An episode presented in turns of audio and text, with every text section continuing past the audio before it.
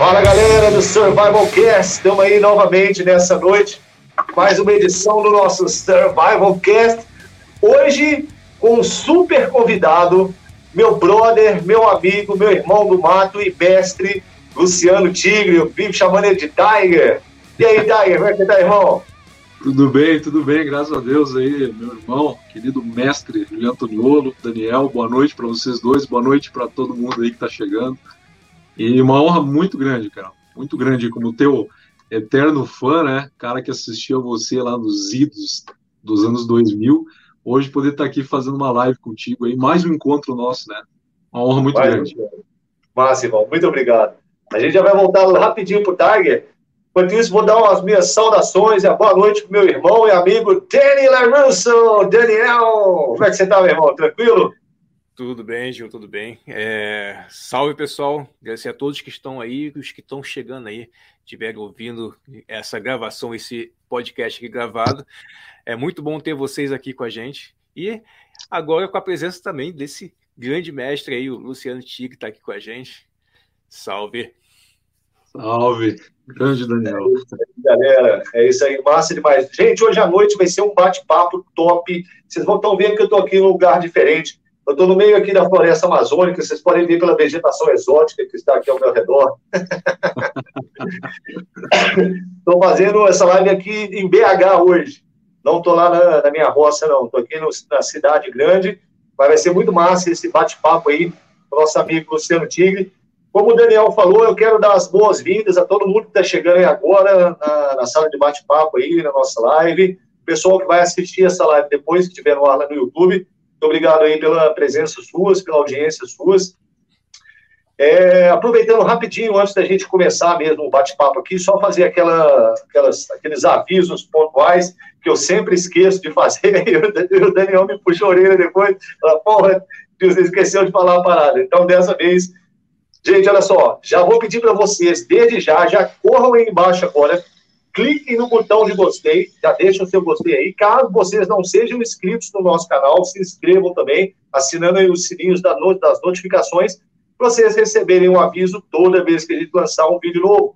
E tem também aí o nosso clube de membros. Se vocês quiserem fazer parte do nosso clube de membros, é, vocês podem se inscrever lá, existem vantagens exclusivas, dependendo do tipo de filiação que vocês é, preferirem. E vai ser um prazer enorme ter vocês aí também no nosso clube de membros. É, o YouTube hoje em dia disponibilizou o botão aí do Valeu, né? Que vocês querem deixar um cafezinho aí pra gente também, vai ser muito bem-vindo. É, tanto o Luciano Tigre quanto o Daniel também tem canal, canais no YouTube.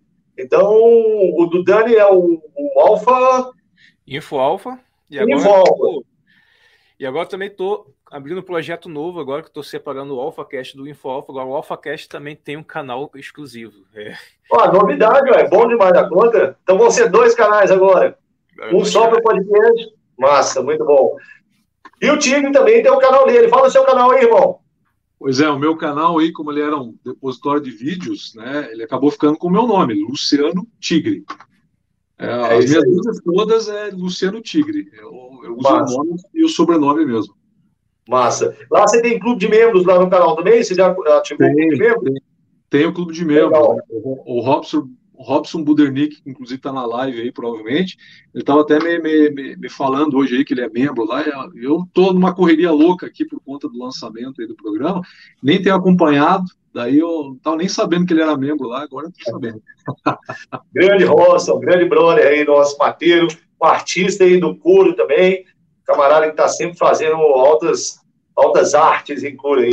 Então, gente, olha só, corram lá no canal do Luciano e do Daniel, se inscrevam lá também. Vocês vão poder acompanhar aí esse universo nosso da sobrevivência, do bushcraft, com muito conteúdo maneiro no canal da galera. Gente, vamos deixar de, de enrolar aqui e vamos partir para esse bate-papo, velho. Que a gente está segurando esse, esse papo aqui já tem uns meses, né, Thay? Que a gente combinou essa, essa, essa entrevista aqui. E agora. Exatamente. E agora o Tiger vai poder falar com mais é, liberdade sobre aquilo que era um, um, segredo guardado aí a sete chaves até há pouco tempo. Né? O Luciano Tigre estreou aí o desafio em dose dupla Brasil, galera. A nova dupla aí brasileira é o Luciano Tive e o René, né, no, que, que participou também do Largados e Pelados. Então, assim, duas super feras, dois mateiros, dois, vamos dizer assim, duas pessoas que vão ter bastante para passar para a galera através desse programa.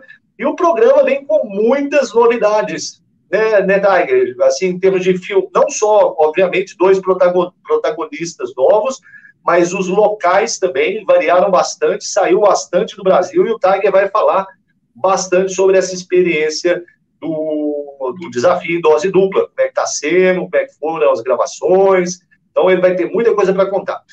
Antes da gente partir para a abordagem do programa, Tiger, por favor, conta para a galera aí um pouquinho da sua experiência, de onde você vem. E, aliás, o programa Desafio Dose Dupla, ele tem como foco, pelo menos até onde eu sei, sempre foi assim, se mudou, você pode contar para a gente, mas uhum. são duas personalidades, uma que vem do mundo militar e outra que vem do mundo civil. Eu sei Sim. que você já foi um militar do Exército Brasileiro, e você está, então, nessa, nesse papel do protagonista do militar, não é mesmo? Perfeito, exatamente isso. É, você, você tem a, na, na, ideia né, da história humana sempre essa ideia antagônica, né, de inclusive a gente ir para tarefas e cada um é, desejar fazer da sua forma. Então é muito, é muito interessante para a fluidez de um programa como esse, né, para um programa de entretenimento né, que trabalha sobrevivência ou qualquer outro tema, que você tenha essa, essa, essas opiniões trabalhando ali, buscando o ponto em comum, que acaba sendo a, a finalidade, né? O, o, o, desafio fim é você encontrar o ponto de equilíbrio e realizar a tarefa, realizar a missão, né?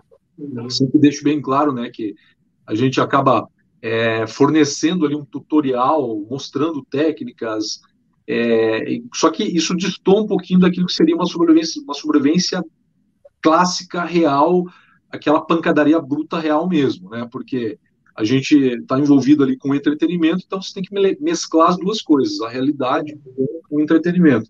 E eu vim do mundo militar, né? Eu fui doutrinado no início da vida ali pelo meu avô, por parte de pai, que me deu esse sobrenome, né? Que muita gente ainda hoje acha que é o meu nome artístico, né? Pô, cara, parabéns. Você escolheu um nome artístico forte, né? Luciano Tigre, ó, Tigre, combina aí com a sobrevivência. Mas não é, é o meu sobrenome, né? Isso veio do meu avô. Meu avô que desbravou um sertão aqui no sudoeste do Paraná, em 44, e ele, ele fez um, uma coisa que, é, pensar em fazer algo parecido hoje, é uma loucura, né? Porque ele, ele surrou quilômetros e quilômetros, mato adentro, a cavalo, encontrou uma beirada de rio e se estabeleceu ali. E construiu a cabana dele, a casa dele, e até a década de 90, no Lampião, usando a, o flint steel para acender o fogão a lenha, tecnologia primitiva total, sabe? Então, tudo começou ali. Depois, eu fui para a Amazônia, né? Com 12 anos eu cheguei na Amazônia e comecei a ter contato com índio, matéria e descobri que eu sabia alguma coisa do meu avô, mas tinha muita coisa para aprender. Porque o ribeirinho, o mateiro e o indígena na Amazônia, meu Deus do céu, os caras são um, um livro né, aberto ali para quem é, tiver a honra de poder aprender com eles. Né? você tem que ainda conquistar a confiança deles, porque eles não ensinam para qualquer pessoa. Né? Os caras mais sérios que eu encontrei lá, cara, teve, teve material lá que eu demorei um ano para conquistar a confiança dele, porque ele, ele queria ter certeza que não era só um curioso. Então ele queria passar o conhecimento, mas que esse conhecimento não se perdesse. E pude servir nas fileiras do Exército Brasileiro na Infantaria de Selva, em Macapá, no Amapá. Terceiro bis, que é o terceiro batalhão de infantaria de selva lá, hoje 34º bis. E no exército brasileiro ali, com, com o, o, o, contato estreito com índios da tribo Caripuna, eu pude entender melhor como fazer a leitura da floresta, porque eu acabei descobrindo no próprio exército que a sobrevivência militar ela era muito diferente de uma sobrevivência ou da vida do mateiro, do ribeirinho, do índio, né? Então eu tenho, eu tenho essas três fatias, né? A doutrinação do meu avô, de ir todo final de semana lá para o sítio do meu avô ali perto de Pato Branco, esse contato né, de adolescente ali com mateiros, índios e ribeirinhos, depois no exército brasileiro, a doutrinação militar e principalmente com os índios que serviam comigo, né? Tinha até um lá que a gente chamava de Pingorá, é, um índio lá da, da etnia caripuna no Amapá que, cara, impressionante a leitura que esses caras têm da floresta, da, da, da selva, de tudo ali, né? Então, é, é, é, isso, esse seria, digamos assim, meu currículo resumido dentro da sobrevivência. Né? Da Perfeito. Eu... Perfeito. E é legal isso que você está falando, Tiger, porque isso aí te deu uma bagagem bastante diversificada, igual você falou. Porque muita gente, por exemplo, que vem só do meio militar, e eu consigo perceber isso, você já deve ter visto isso muito também no YouTube, a galera que a gente conhece que, que tem canal, que vem do meio militar, eles ah. carregam muito forte essa doutrina, essa estética, até, vamos dizer assim, do militar, né? A gente pode ver pelo próprio programa uh, o Desafio Dose Dupla, na, na, na, primeira e na segunda, só fechar aqui para o do a primeira e segunda temporada, quando era com o Leite e o Rocha, é que o Coronel Leite ele tem muito forte essa pegada militar, ele continua ainda quase que um militar fora do uniforme.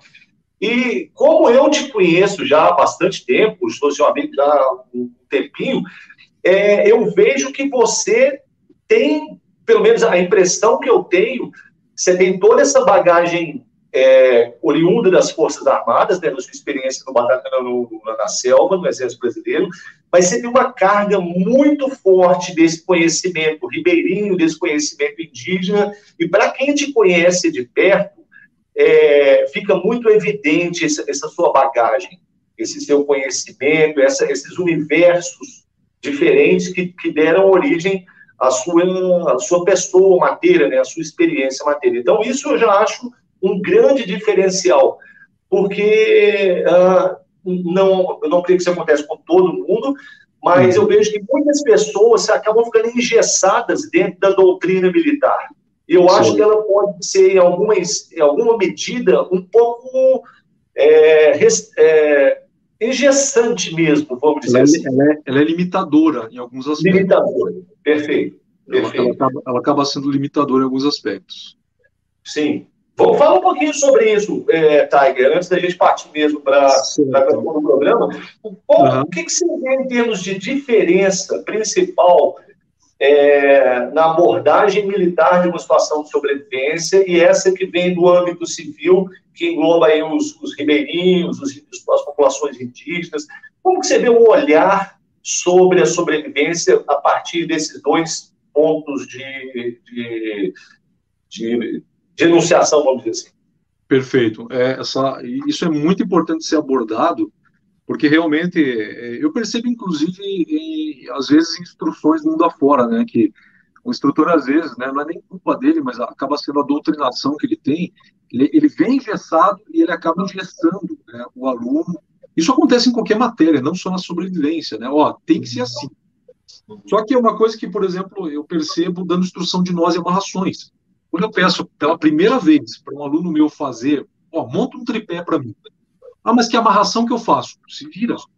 Eu não mostro de início uma amarração técnica clássica, para que ele entenda que, em uma situação de emergência, se ele tiver que fazer uma amarração é, caótica, mas que funcione, cara, a missão está cumprida.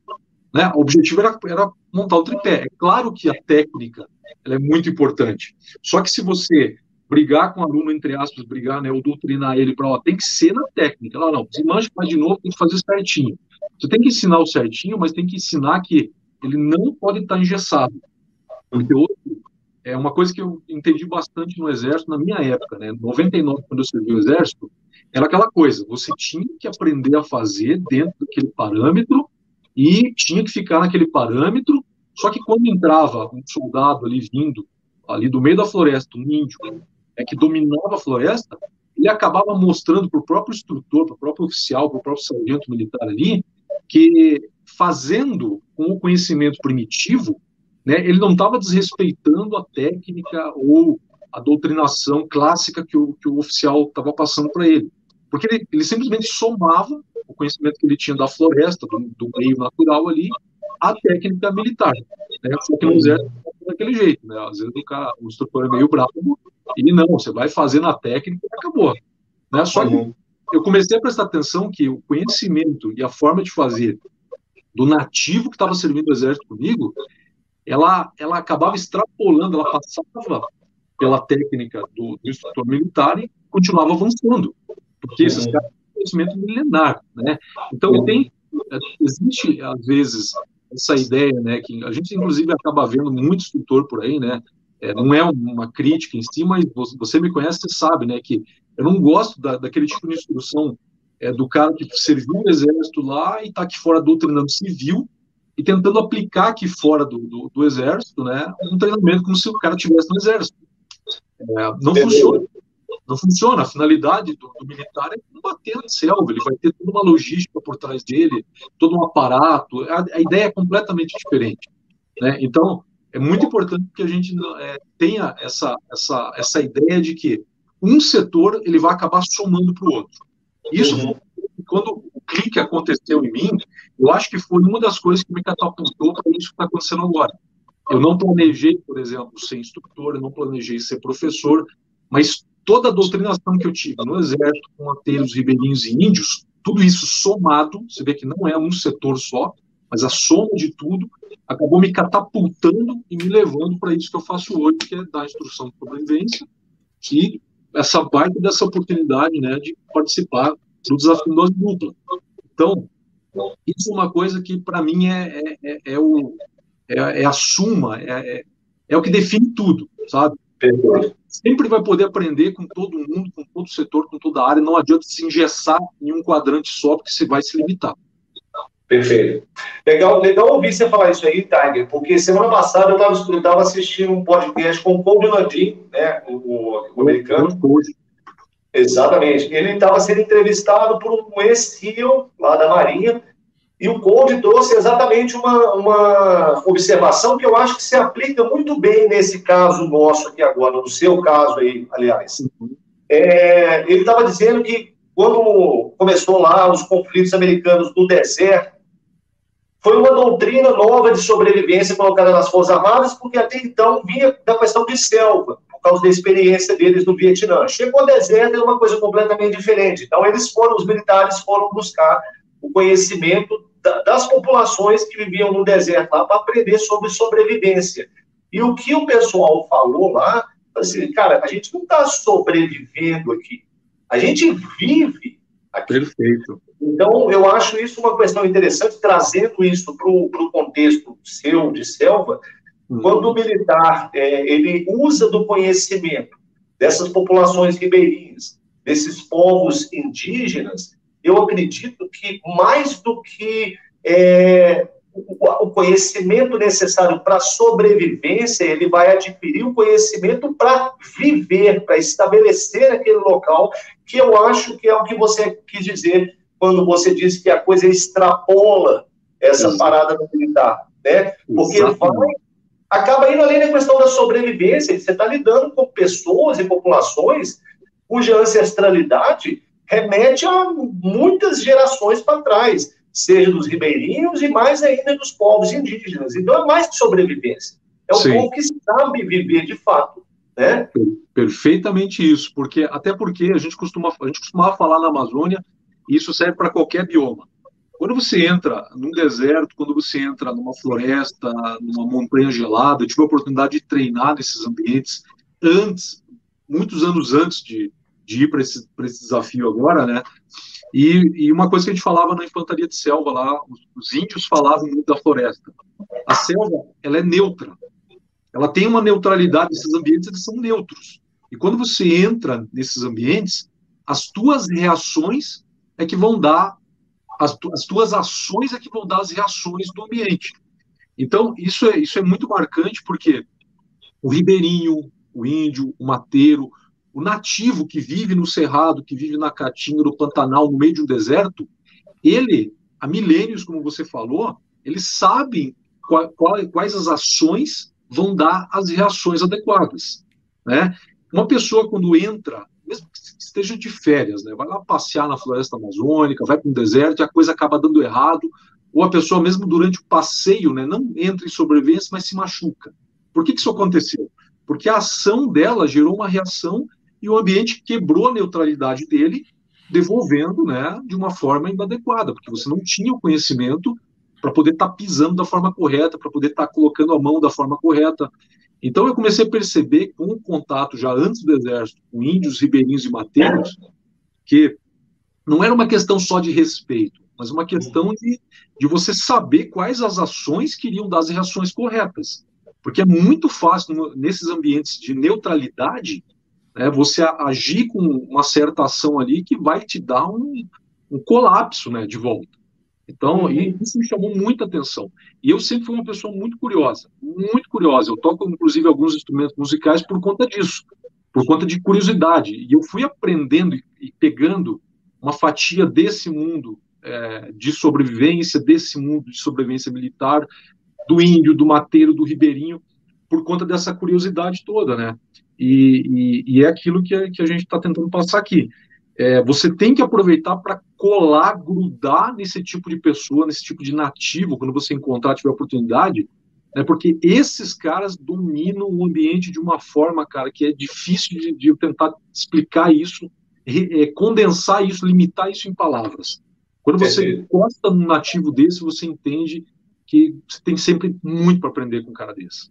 Perfeito. São os mestres do mato verdadeiros, né? Aquelas que nasceram ali naquele local, passaram a vida toda ali naquela, naquele ambiente e têm um conhecimento muito, muito profundo. E sem dúvida, são as melhores, são as melhores pessoas, pessoas para a gente poder se aproximar e extrair. Eu gostei muito de uma coisa que você falou, irmão, em relação à natureza, à selva, no caso, é, ser um ambiente neutro, porque as pessoas muitas vezes pensam na, natureza como um inimigo a ser vencido, até muito estimulado por certos programas de televisão, né? Tipo, um homem contra a natureza, Man versus Wild. Cara, eu, eu acho que é uma bobagem, porque se nós perdemos essa luta contra a natureza há muito tempo, por isso que a gente mora aqui na cidade, onde tem um monte de prédio, de, de concreto, e a gente coloca uma arvorezinha, que a gente tem árvore, a gente vai botar ela ali naquela pracinha. A gente teve que mudar o ambiente, porque é, quando eu acredito que quando você se aproxima da, da, natureza com essa visão de que ela é um inimigo a ser enfrentado, as suas chances de, de, de sobressair lá já são muito pequenas, porque você não vai é, tomar a natureza no sentido de subjugá-la, porque você vai se adaptar a ela e vai deixar que ela dite o ritmo, e você não vai querer mudar a natureza, você tem que se adaptar a ela. Né? Então, é, eu acho muito legal isso que você está falando. Eu queria te fazer uma pergunta, Tiger, uhum. porque você trabalha também com sobrevivência, além do, obviamente, do, do programa Desafio é, em dose dupla, você também tem uma, uma, um trabalho ensinando técnicas de sobrevivência para as pessoas. Conta um pouquinho para a gente sobre esse seu trabalho. Com quem que você trabalha? Qual que é o seu público? Como que você traduz essa sua experiência de vida para esses seus alunos? Então, é uma coisa é, muito interessante, eu gosto de falar sempre, né? É, primeiro que a minha doutrinação máxima, assim, ela veio de pessoas que não sabiam nem escrever o nome, cara. E isso uhum. foi uma, um negócio que me chamou demais a atenção, né? Eu lembro de estar sentado, por exemplo, na Amazônia, pescando com um ribeirinho chamado Seu Raimundo, e uma vez eu perguntei para ele assim, não sei por que me veio a, a vontade de perguntar para ele, o seu, seu Raimundo, o que, que, é isso brilhando aí nesse céu aí? Apontei para o sol. E eu fiz essa pergunta porque o seu Raimundo ele nunca tinha saído daquele local. Ele nunca tinha ido em Belém, por exemplo, que era uma cidade, a cidade mais próxima ali, né? A gente estava na, na ilha do Marajó. E ele nunca tinha visto, né? Tido a oportunidade de ir na escola. Então o cara não sabia escrever o nome do seu Raimundo. É, ele não corria o risco algum de, por exemplo, regurgitar, entre aspas, uma informação que não era dele. E o seu Raimundo falou para me falou naquele momento assim, ó, eu acho que isso aí brilhando aí no, céu é uma gota do perfume que o criador usou hoje de manhã. E acontece que uma gota, eu acho que escorreu por debaixo do sovaco dele, pingou no nosso céu e está ardendo aí no sol. Quando essa gota evaporar, vai escurecer, amanhã o criador vai acordar, vai passar perfume, vai escorrer outra gota, vai pingar aqui e assim vai. Isso me impressionou demais, cara, porque se eu, se eu fizesse a mesma pergunta para um astrofísico, ah, o Sol é uma estrela de quinta grandeza, ele, ele iria tecer todo aquele texto que não veio da percepção dele, da observação dele, daquilo que a gente prega no Witchcraft. Senta e analisa, contemple por você mesmo. Então, o meu público, as pessoas que eu treino, principalmente na área da aviação, né, comissários, pilotos, E pessoas fora do curso da aviação que me procuram, eu acabo tentando passar exatamente o que o seu Raimundo me ensinou nesse dia, né? É, esse despertar para contemplação, para o aprendizado, né? Olha, eu vou te ensinar como é que faz, mas depois que você aprender a técnica da forma que eu te passar aqui, tenta parar um pouquinho, respirar fundo, olha para o material, olha para a pecinha de madeira aqui que a gente usou para fazer o fogo primitivo e tenta ter as tuas impressões próprias. Então, o meu público ele, ele, ele, ele acaba girando muito em torno da aviação, porque eu fui catapultado para dentro da aviação, né? Então, eu fui convidado anos atrás para dar a instrução para os comissários de voo, para pilotos, né? pessoas que voam em cima de regiões inóspitas, caso aconteça um pouco forçado, eles estarem doutrinados, tem uma regulamentação para isso, né? E pessoas que me buscam, né, que não são da área da aviação, que me buscam principalmente para ter as vivências, né? para que eu possa passar coisas que eu aprendi contigo, com Humberto Costa, é que eu estou vendo bastante agora com Donatan, né? Essa, essa arte primitiva de modificar os materiais, né? Como a madeira, a pedra, é, os, os, elementos naturais, né? Para resgatar essa, essa coisa, né? Que a gente acabou perdendo um pouco, que é esse contato mais estreito com a natureza. Então, meu público ele vem desses setores. Né? E, e outra coisa interessante de falar, Antônio, é que eu acho que eu citei antes, inclusive, eu não planejei ser professor, instrutor, mas me chama muito a atenção o seguinte: eu passei anos indo para o Peru, indo para a Bolívia, enfiando em florestas inóspitas da Amazônia, estive no Pantanal, fui para Caatinga, fui para o Cerrado, já tive no Pampa Gaúcho, é, fiz a parte de gelo no Nevado Salcantay, no Peru, e eu fazia isso anos antes de trabalhar com sobrevivência, porque eu sempre amei a sobrevivência e assim, esse contato. Uhum. E uma vez eu me perguntei, por que eu fico fazendo essas coisas? Eu estou me arriscando, estou aqui nesses fundão aqui. E quando eu comecei a dar aula, instrução, eu entendi o porquê que eu fazia.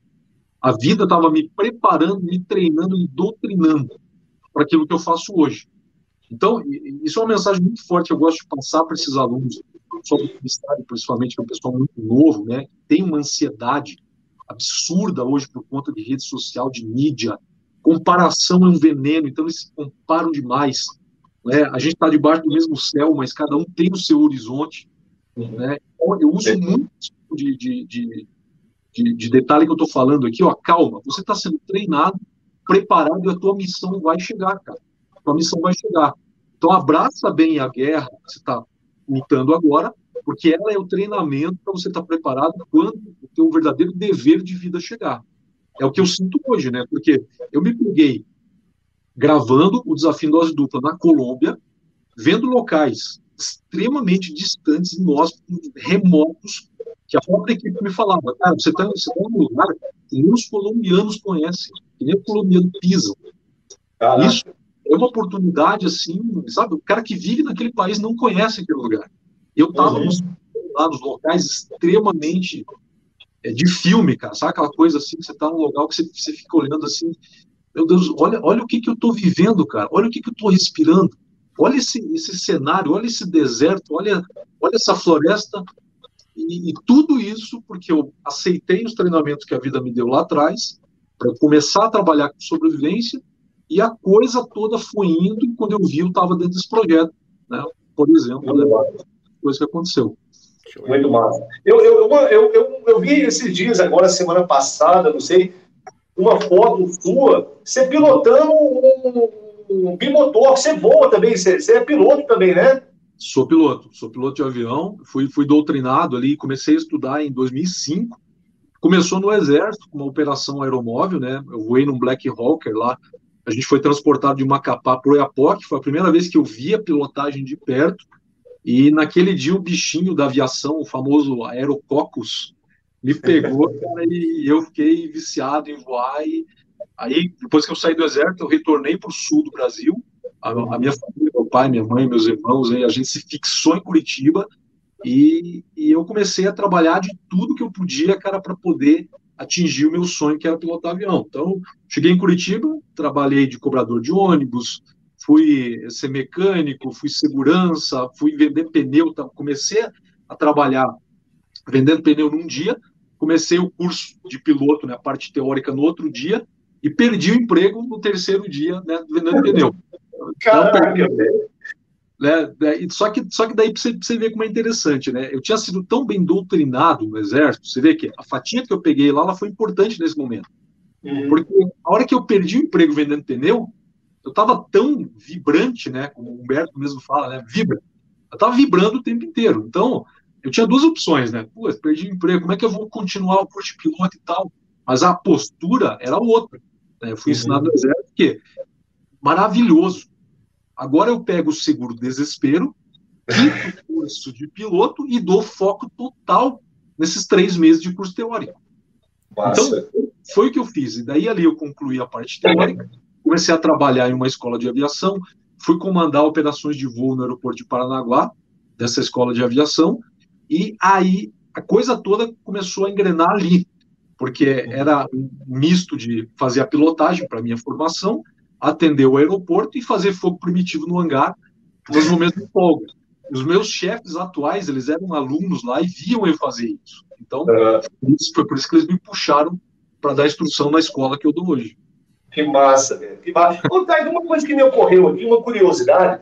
É, uhum. Você falou que na sua adolescência você saiu do Paraná e foi baixar lá, foi subir lá para a Amazônia, velho. Como é que foi Sim. essa história? Então, seu avô tinha um, um sítio no Paraná, como é que você foi parar no Macapá, irmão?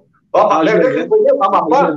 A Amapá, Amapá, Macapá, né? A capital do Amapá, a única, a única capital brasileira cortada pela linha do Equador. Uhum. Ou seja, eu morava depois da linha do Equador, eu morava no hemisfério norte do planeta. Uhum. E isso aconteceu porque o, o, meu pai ele começou a trabalhar numa empresa de ônibus em Pato Branco uhum. e por incrível que pareça, incrível que parível, essa empresa tinha uma filial lá em Macapá, a 4 mil quilômetros de distância de Pato Branco.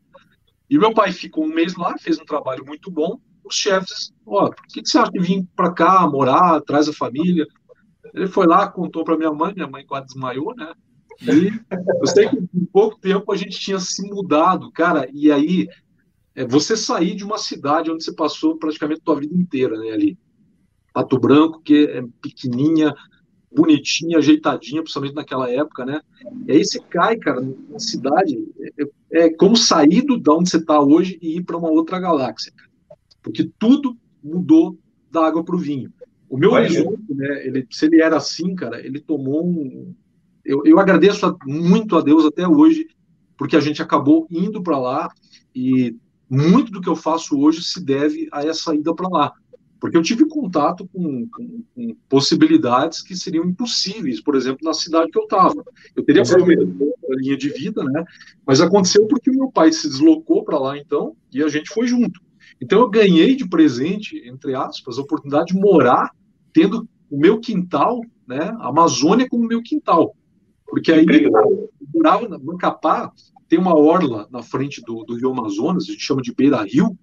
E quando, quando eu cheguei e vi pela primeira vez o Rio Amazonas e não conseguia ver direito ó, aquilo que eu achava que era outra margem, eu quase chorei, cara. Porque pra, na, minha, na minha concepção não poderia existir um rio tão grande. Eu cresci junto ali, indo do meu avô, um riozinho pequeno ali, né, passando um terreno lá do, do, meu avô, de repente você chega num rio e descobre que aquilo que você estava achando que é a outra margem lá, na verdade, era uma das ilhas na frente da ilha de Marajó. Então, a, a dimensão desse negócio era gigantesca, né? Isso, isso foi polvilhando a minha alma de coisas que eu uso até hoje, né? Imagino, você e, e, foi por isso que você acabou servindo lá no Batalhão do Céu, que você estava morando lá, né? Exatamente, eu estava... Pode, pode falar. Não, eu, tava, eu estava lá, né? E quando deu a época ali de servir, eu já tinha amizade com, com, com, tenentes, né? Eu sempre fui muito curioso em tudo, então me aproximava dessas pessoas. E os caras viam a vontade ali, os caras já me davam até manual de parafal, de ordem unida, para dar uma estudada, uma papirada. Quando eu cheguei no quartel ali, eu já, já sabia muita coisa, assim, que eu vibrava muito antes de entrar, né? Era um sonho, cara, entrar no. no já chegou visurado, né? Já chegou visurado. Já cheguei visurado. Massa. Massa demais. Vamos dar uma pausa rapidinho aí. Vamos ver, Dani, como é que tá o nosso chat aí? Tem, a galera tá fazendo comentários, uma pergunta, como é que estão as coisas? O... Tem o pessoal tá conversando aqui, mas a maioria que tá se zoando aqui, tá uma zoação aqui entre o o Frank e o Budinick, que o Robson, Eita. sobre a barba dele, que ele falou que raspou, que eu acho que é meio de. quem, quem raspou a barba, o Frank ou o Robson? O Robson. Ele raspou a barba, ninguém vai reconhecer mais, não. Ué. Fala com ele que ele, ele vai ficar irreconhecido. Mas, gente, daqui a pouquinho, se tiverem perguntas aí, observações, podem colocar aí, que daqui a pouco a gente vai ler algumas perguntas para poder interagir aí a galera, com o Tiger. E vamos continuar esse bate-papo. Ok, irmão, agora vamos ao que interessa. Como que você foi parar no Discovery Channel no desafio dose dupla. Agora você é o, é o astro da, da televisão, ah, irmão. Caraca, né? eu sou, nós somos amigos do, do astro da Discovery, tá achando que. Eu quase que eu não, eu quase que eu não veio fazer essa live, não tinha nem roupa para isso. que isso, que isso, cara. O pessoal fica, fica, fica, me falando ali que, pô, agora tu vai ser um astrinho, uma estrelinha e tal. Cara, isso é um negócio, isso é uma ficha que eu acho que não vai cair nunca, cara. Não cai, porque é, é, é para mim é muito difícil, entendeu? É, acreditar que, pô, agora você conhecido e, e porque a, na escola, cara, quando os meus alunos ficaram sabendo, cara, eu entrei na sala, o pessoal já estava diferente. Eu falei, ó, parou tudo. Nada mudou, senhores e senhoritas. Vocês parem com isso. Nada mudou. Eu quero as mesmas brincadeiras, eu quero tudo exatamente igual. Tá? o fato de ser um pouquinho mais conhecido ali é um detalhezinho e a gente vai continuar tudo igualzinho. Mas é, o interessante, Tônio, o interessante é que é, isso tudo começou, cara, porque um belo dia né, chegou uma mensagem no meu Instagram. É, eu, eu, uso o YouTube como um depositório de vídeos, usei por muito tempo. Né, a gente vai fornecendo ali alguns, alguns detalhes que a gente, que a gente aprende, vai eu ia dividindo ali, comecei a fazer uma divulgação no Instagram também, e um dia chegou essa mensagem, né? Ó, eu sou do pessoal aqui do, do que faz o casting é, para um determinado programa aí, e eu queria saber se tem interesse em participar e tal. E era um outro programa, não era o Desafio 2 Dupla, né? E, e, a minha intuição falou, não, faz, vai lá, responde, não custa nada, né? E eu fiz esse, esse casting. Esse material acabou ficando né, com, com, com, o pessoal ali, e foi isso que acabou me levando a esse projeto que eu estou agora. Então foi é uma coisa, inclusive, que eu gosto de falar bastante, né, quando as pessoas vêm conversar comigo. Se você parar de, de, de ter muita ansiedade quanto a eu quero chegar, eu preciso chegar, eu quero realizar o meu sonho, e a comparação acaba sendo muito perigosa por isso, né, porque você vê, às vezes, um companheiro teu lá fazendo uma coisa que você gostaria de estar fazendo também, como eu também quero. Ó, dica que eu dou é só continua indo em frente, trabalhando com honestidade, com, com, com seriedade, com muito amor àquilo que você está fazendo, cumprindo as funções que você tem que cumprir, pisando nos degraus que você precisa pisar para ir crescendo ali da forma que, que você tem.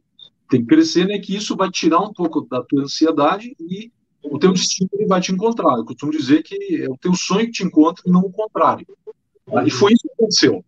Porque é, fazendo esse, esse casting ali, ou antes disso, né, pulverizando nas mídias esse, essa minha paixão que é a sobrevivência, que é o bushcraft, né, um tema que inclusive você me apresentou. Eu fazia desde sempre com meu avô isso, mas não sabia que o tema era, era esse. Então o pessoal o Ray Mears trouxe para gente, você trouxe para o Brasil e daí eu, caramba, eu fazia isso com meu avô, cara, só não sabia que o nome era esse. Uhum. Então, essa paixão toda e esse desejo de, de, de, que eu sentia no meu coração de, pô, vou começar a colocar um vídeo aqui, uma foto ali, fazia o fogo primitivo no lugar. Tá, né? o pessoal começava, pô, tu vai fazer fogo com madeira, tá fritando madeira, isso é coisa de filme. E aí, quando o pessoal via a brasa encandecida ali, você via aquela brilha, aquele brilho no olhar, aquela coisa que todo ser humano carrega, né, que é a ancestralidade. Todo mundo carrega isso no, isso no sangue. Uhum. Então, eu acabei sendo encontrado por aquilo que eu estou vivendo agora. Simplesmente fazendo as coisas como eu sentia que eu devia fazer. É, de uhum. coração, é, com, com, verdade, com sinceridade. Então, foi uma, foi uma, acho que é para definir, né, Antônio? O que eu estou vivendo agora foi uma consequência, né, uma reação das minhas ações, né, aquilo que eu uhum. aprendi com matérias na, na Amazônia. Né? A, a, vida é um bumerangue, né, irmão? Tudo que a gente lança volta, seja coisa boa, seja coisa ruim. Nesse caso, você está colhendo os frutos, os bons frutos do seu trabalho, da sua dedicação, da sua experiência de vida.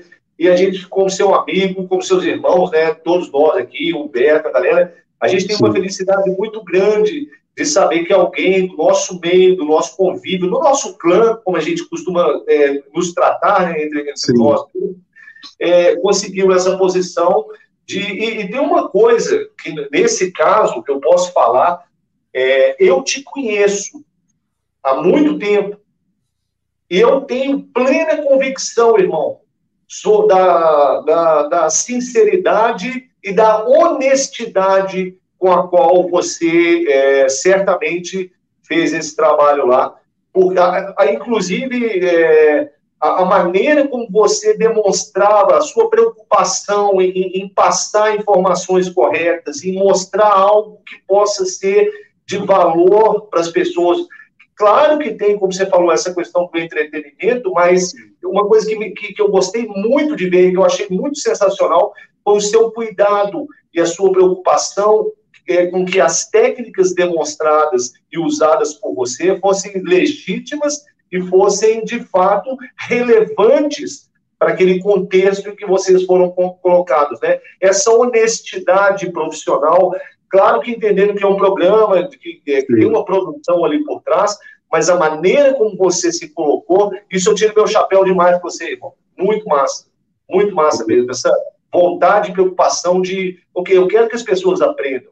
Eu quero que elas entendam o que, que é que está acontecendo. É, então, assim, tá de parabéns, velho. Isso é uma coisa muito top. Muito top. Mas é, conta aqui pra gente uma, uma coisa. Tá, aí o pessoal da produção chegou lá e falou: ok, a gente era produção Desafio Dose Dupla, tá afim de pular para dentro desse bar? Como é que foi essa história sua aí? É, foi, foi, mais, foi mais ou menos assim, né? E aí é, é todo um processo, né? Porque é, se você. É, é, muita coisa envolvida, sabe? É, é, são muitas variantes, na verdade. É, você tem que ter um perfil, você tem que dominar as técnicas, você tem que.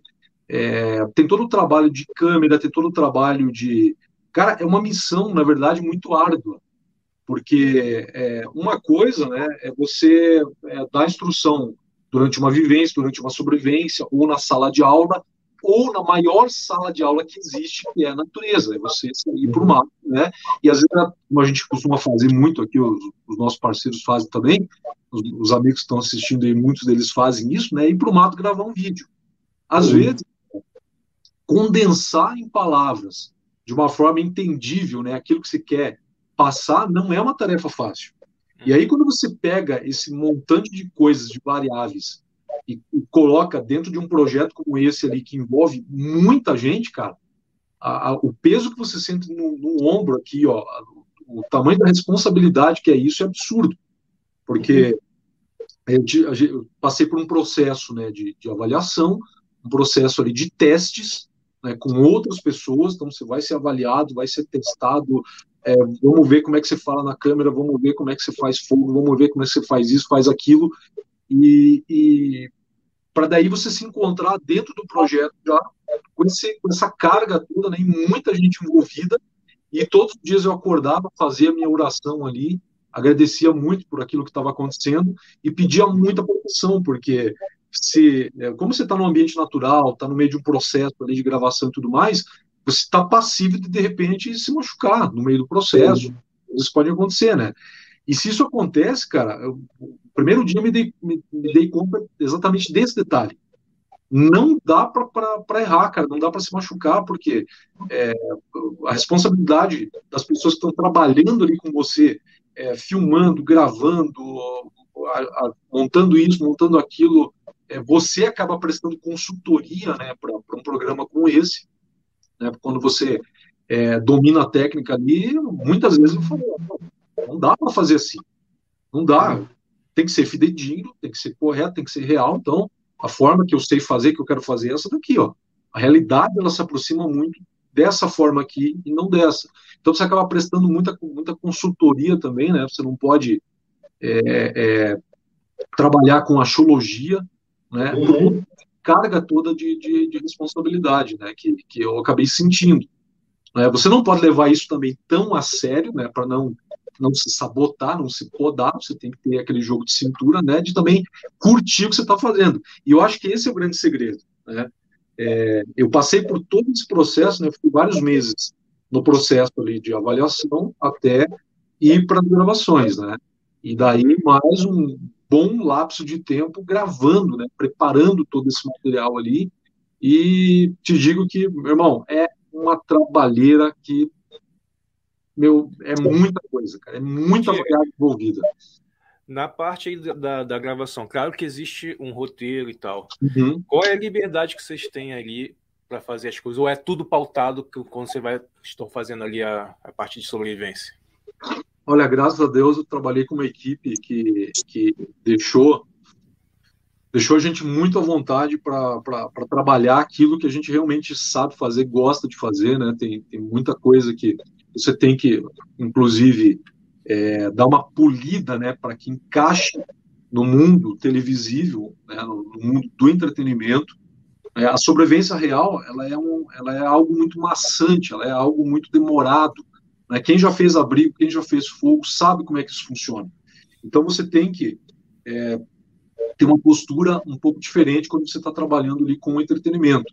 Mas a realidade ela está embutida ali. Né? Então a liberdade, né, o Daniel perguntou isso, a, li, a liberdade ela foi total para que eu pudesse trabalhar as técnicas que eu sei, as técnicas que eu aprendi, as técnicas, né, que coisas que inclusive eu aprendi lá no local, né, porque se entra num bioma, por exemplo, uma floresta lá da, da, da Colômbia que você nunca esteve, você vai topar com plantas, madeiras lá que você nunca viu na vida.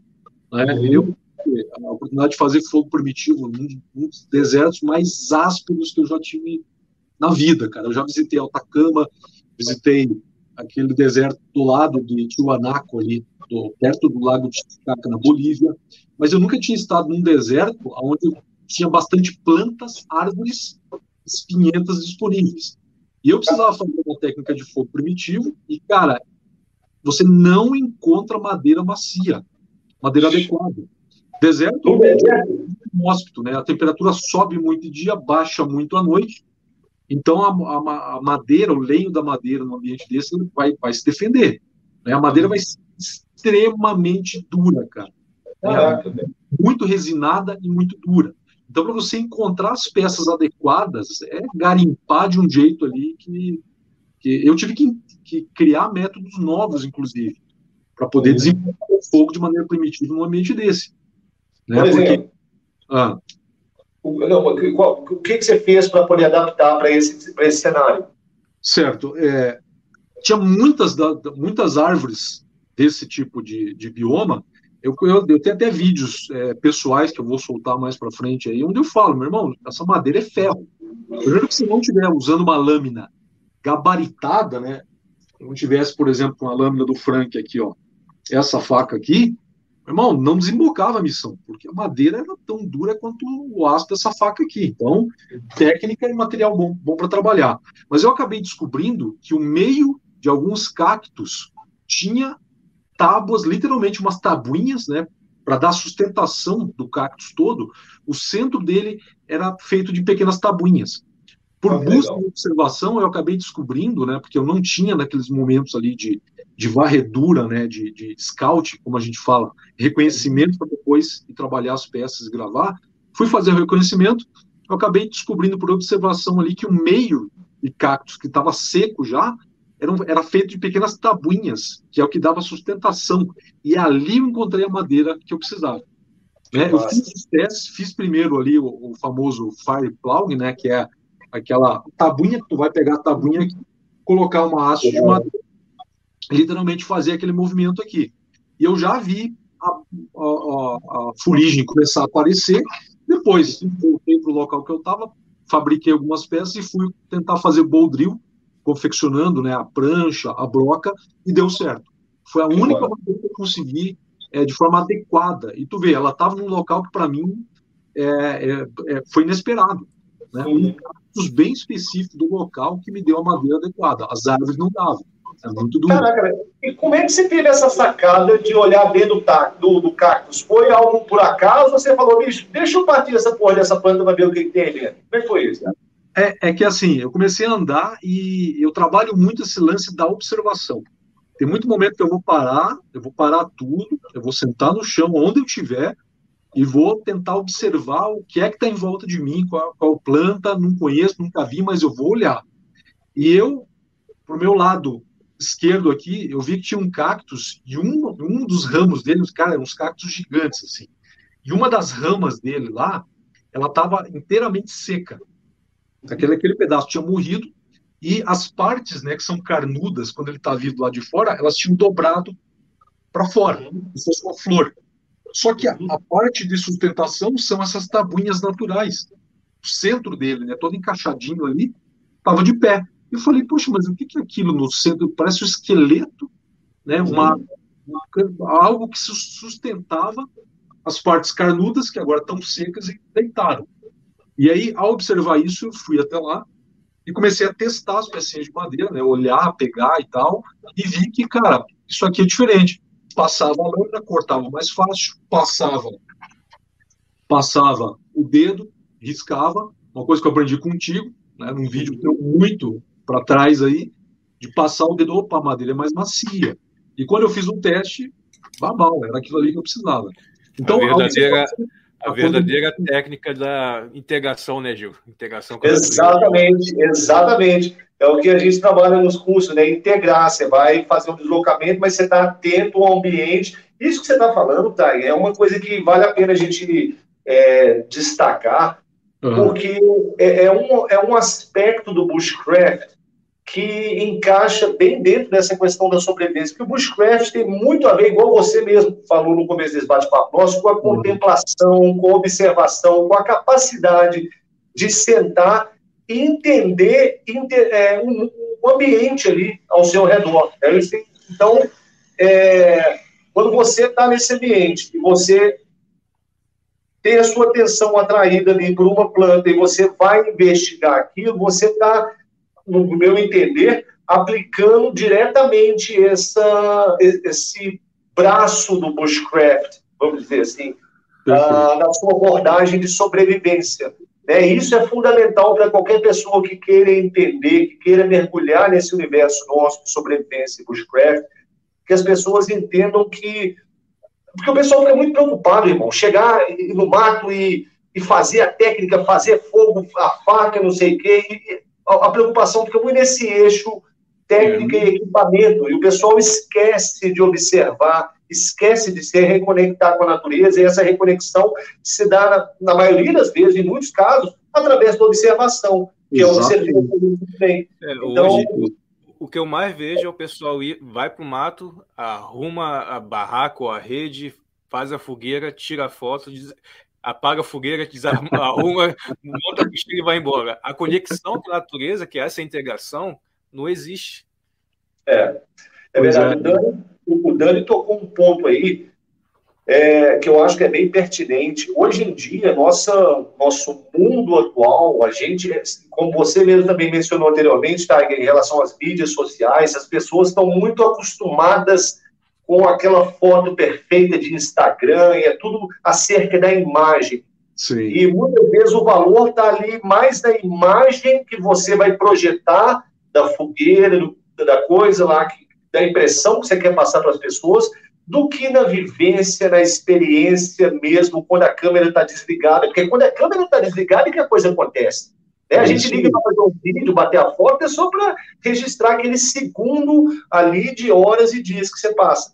Então, as pessoas têm muita preocupação com a estética da coisa, quando elas deveriam estar mais preocupadas em se reconectar mesmo com a natureza e deixar essa pose toda instagramável aí, como o Dani gosta de falar, é. de lá, né? Porque, porque na verdade, essa parte de tirar, a pessoa chegou virou tipo um troféu. Ah, fui no mato ali, Isso. e aqui está a prova do que eu fui lá. É que Exato. nem você estava tá, falando, né? Até mesmo, acho que a Alessandra, a, acho que a esposa do Robson, ela escreveu para a matéria para a revista, e ela falou o seguinte na matéria, uma coisa que, que eu li e ficou na minha cabeça. As pessoas às vezes vai para o mato, vê um bicho e fala: "Ah, a gente não pode mexer que eles estão na casa deles". Mas as pessoas não pensam que aquilo ali também é a nossa casa. Só que a gente distanciou tanto, como você falou, que a gente está morando agora em, em lugar em, embaixo de, de, de, de laje que, que a gente já perdeu essa briga. Mas as pessoas não, se esquecem que aquilo ali também é nossa, nosso lar. E as pessoas fazem isso, elas vão para o mato para saber para falar que foi para o mato, tira a foto para provar, porque a maioria das pessoas já não tem mais essa coragem de ir para o mato. É, então, é bem, bem Boa, é, boa. É por isso mesmo. Ô, Tiger, me, me ocorreu um negócio aqui também que eu, tava, eu fiquei curioso. É, qual que foi a produtora do programa? Foi a Mixer, é uma produtora brasileira? Foi gringa? Quem foi o diretor também? Foi o Rodrigo Astiz ou foi outro cara? Não, não. Você pode falar sobre isso? Eu nem sei se você pode falar sobre isso. Posso, posso, inclusive porque tem é, nas vídeos mesmo, né? Eu tenho até uma foto de, da primeira claquete que bateram para mim, né? Um momento bem ímpar ali.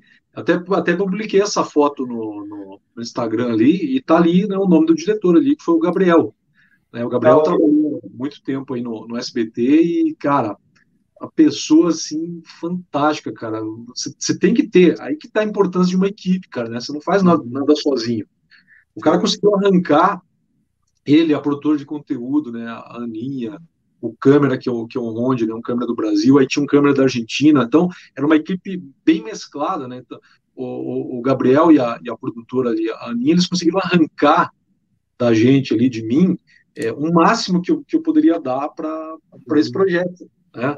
Isso, é, isso, é, muito importante, né? porque você tem a, a, visão ali, às vezes técnica, às vezes da contemplação do bushcraft, é, da sobrevivência, mas é, é, essa foi um aprendizado muito grande para mim, porque a fazer o programa, né, ter a fotografia correta, ter é, o lance correto para ir para para filmagem ali, para edição depois, é só o profissional gabaritado que consegue fazer isso, né? Então, foi esse pessoal foi de suma importância. A produtora era é uma produtora colombiana, né? uma uhum. produtora da Colômbia que trabalhou essa essa a parte de, de, de setar os locais, né? O, o, o, o diretor Gabriel ele, vai sempre antes, né? fez o scout em todos os locais antes da, da gente ir.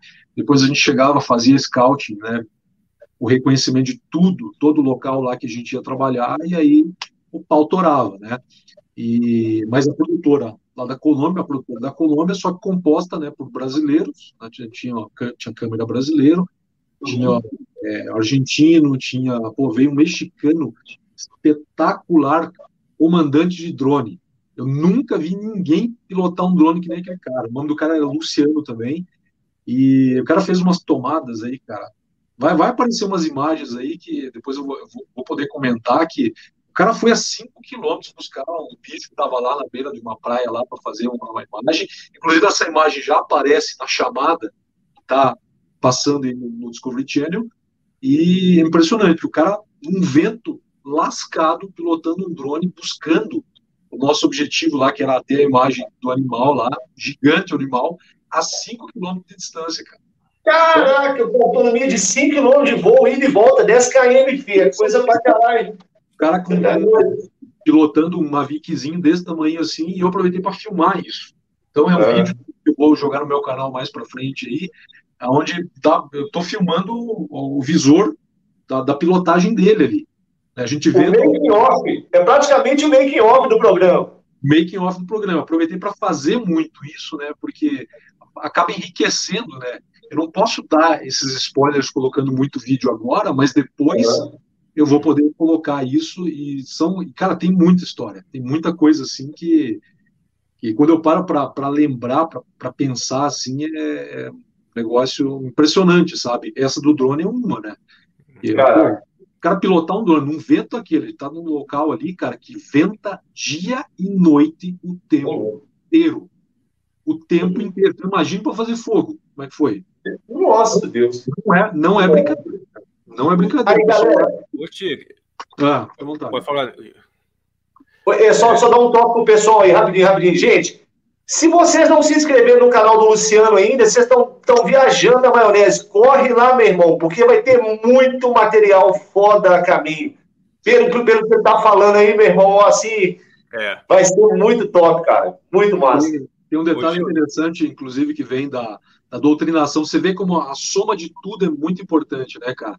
Eu, começo a assistir os vídeos do Simon Buquerque, já gostava muito, né, dos vídeos desse irmão. Hoje eu tenho a honra de ser amigo dele também.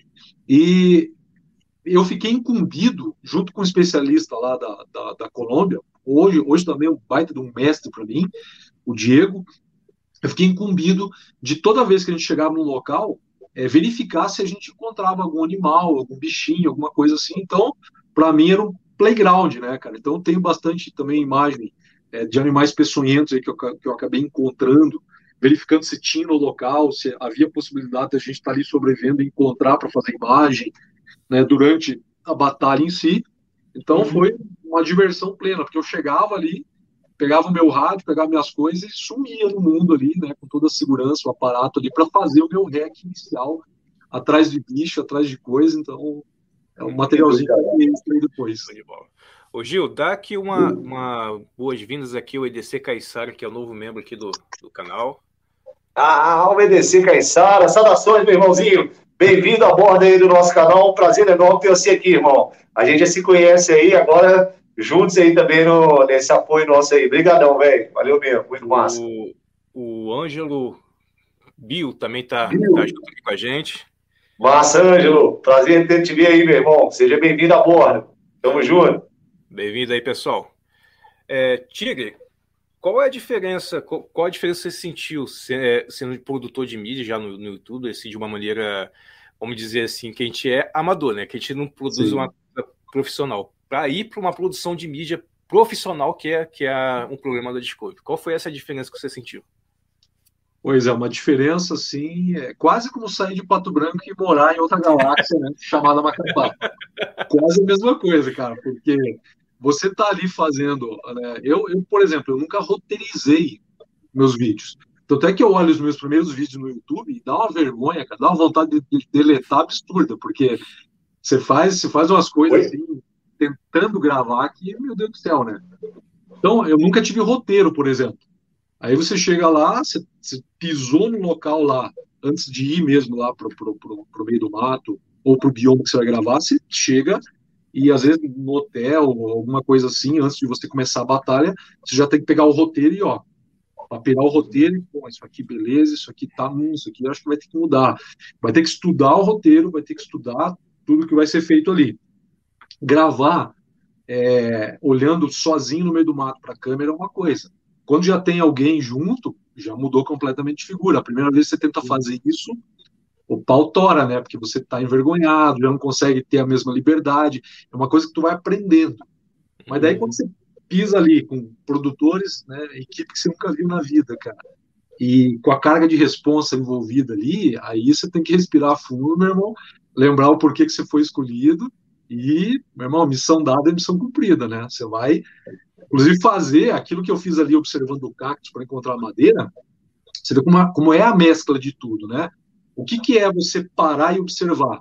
Também não é só a contemplação do bushcraft, mas o cara, quando entra numa situação extrema ali e está tentando resolver alguma coisa, ele tem que fazer do meio militar, a gente vai chamar isso de ESA 1, que é o estacione, sente, para, para para ver o que você vai fazer.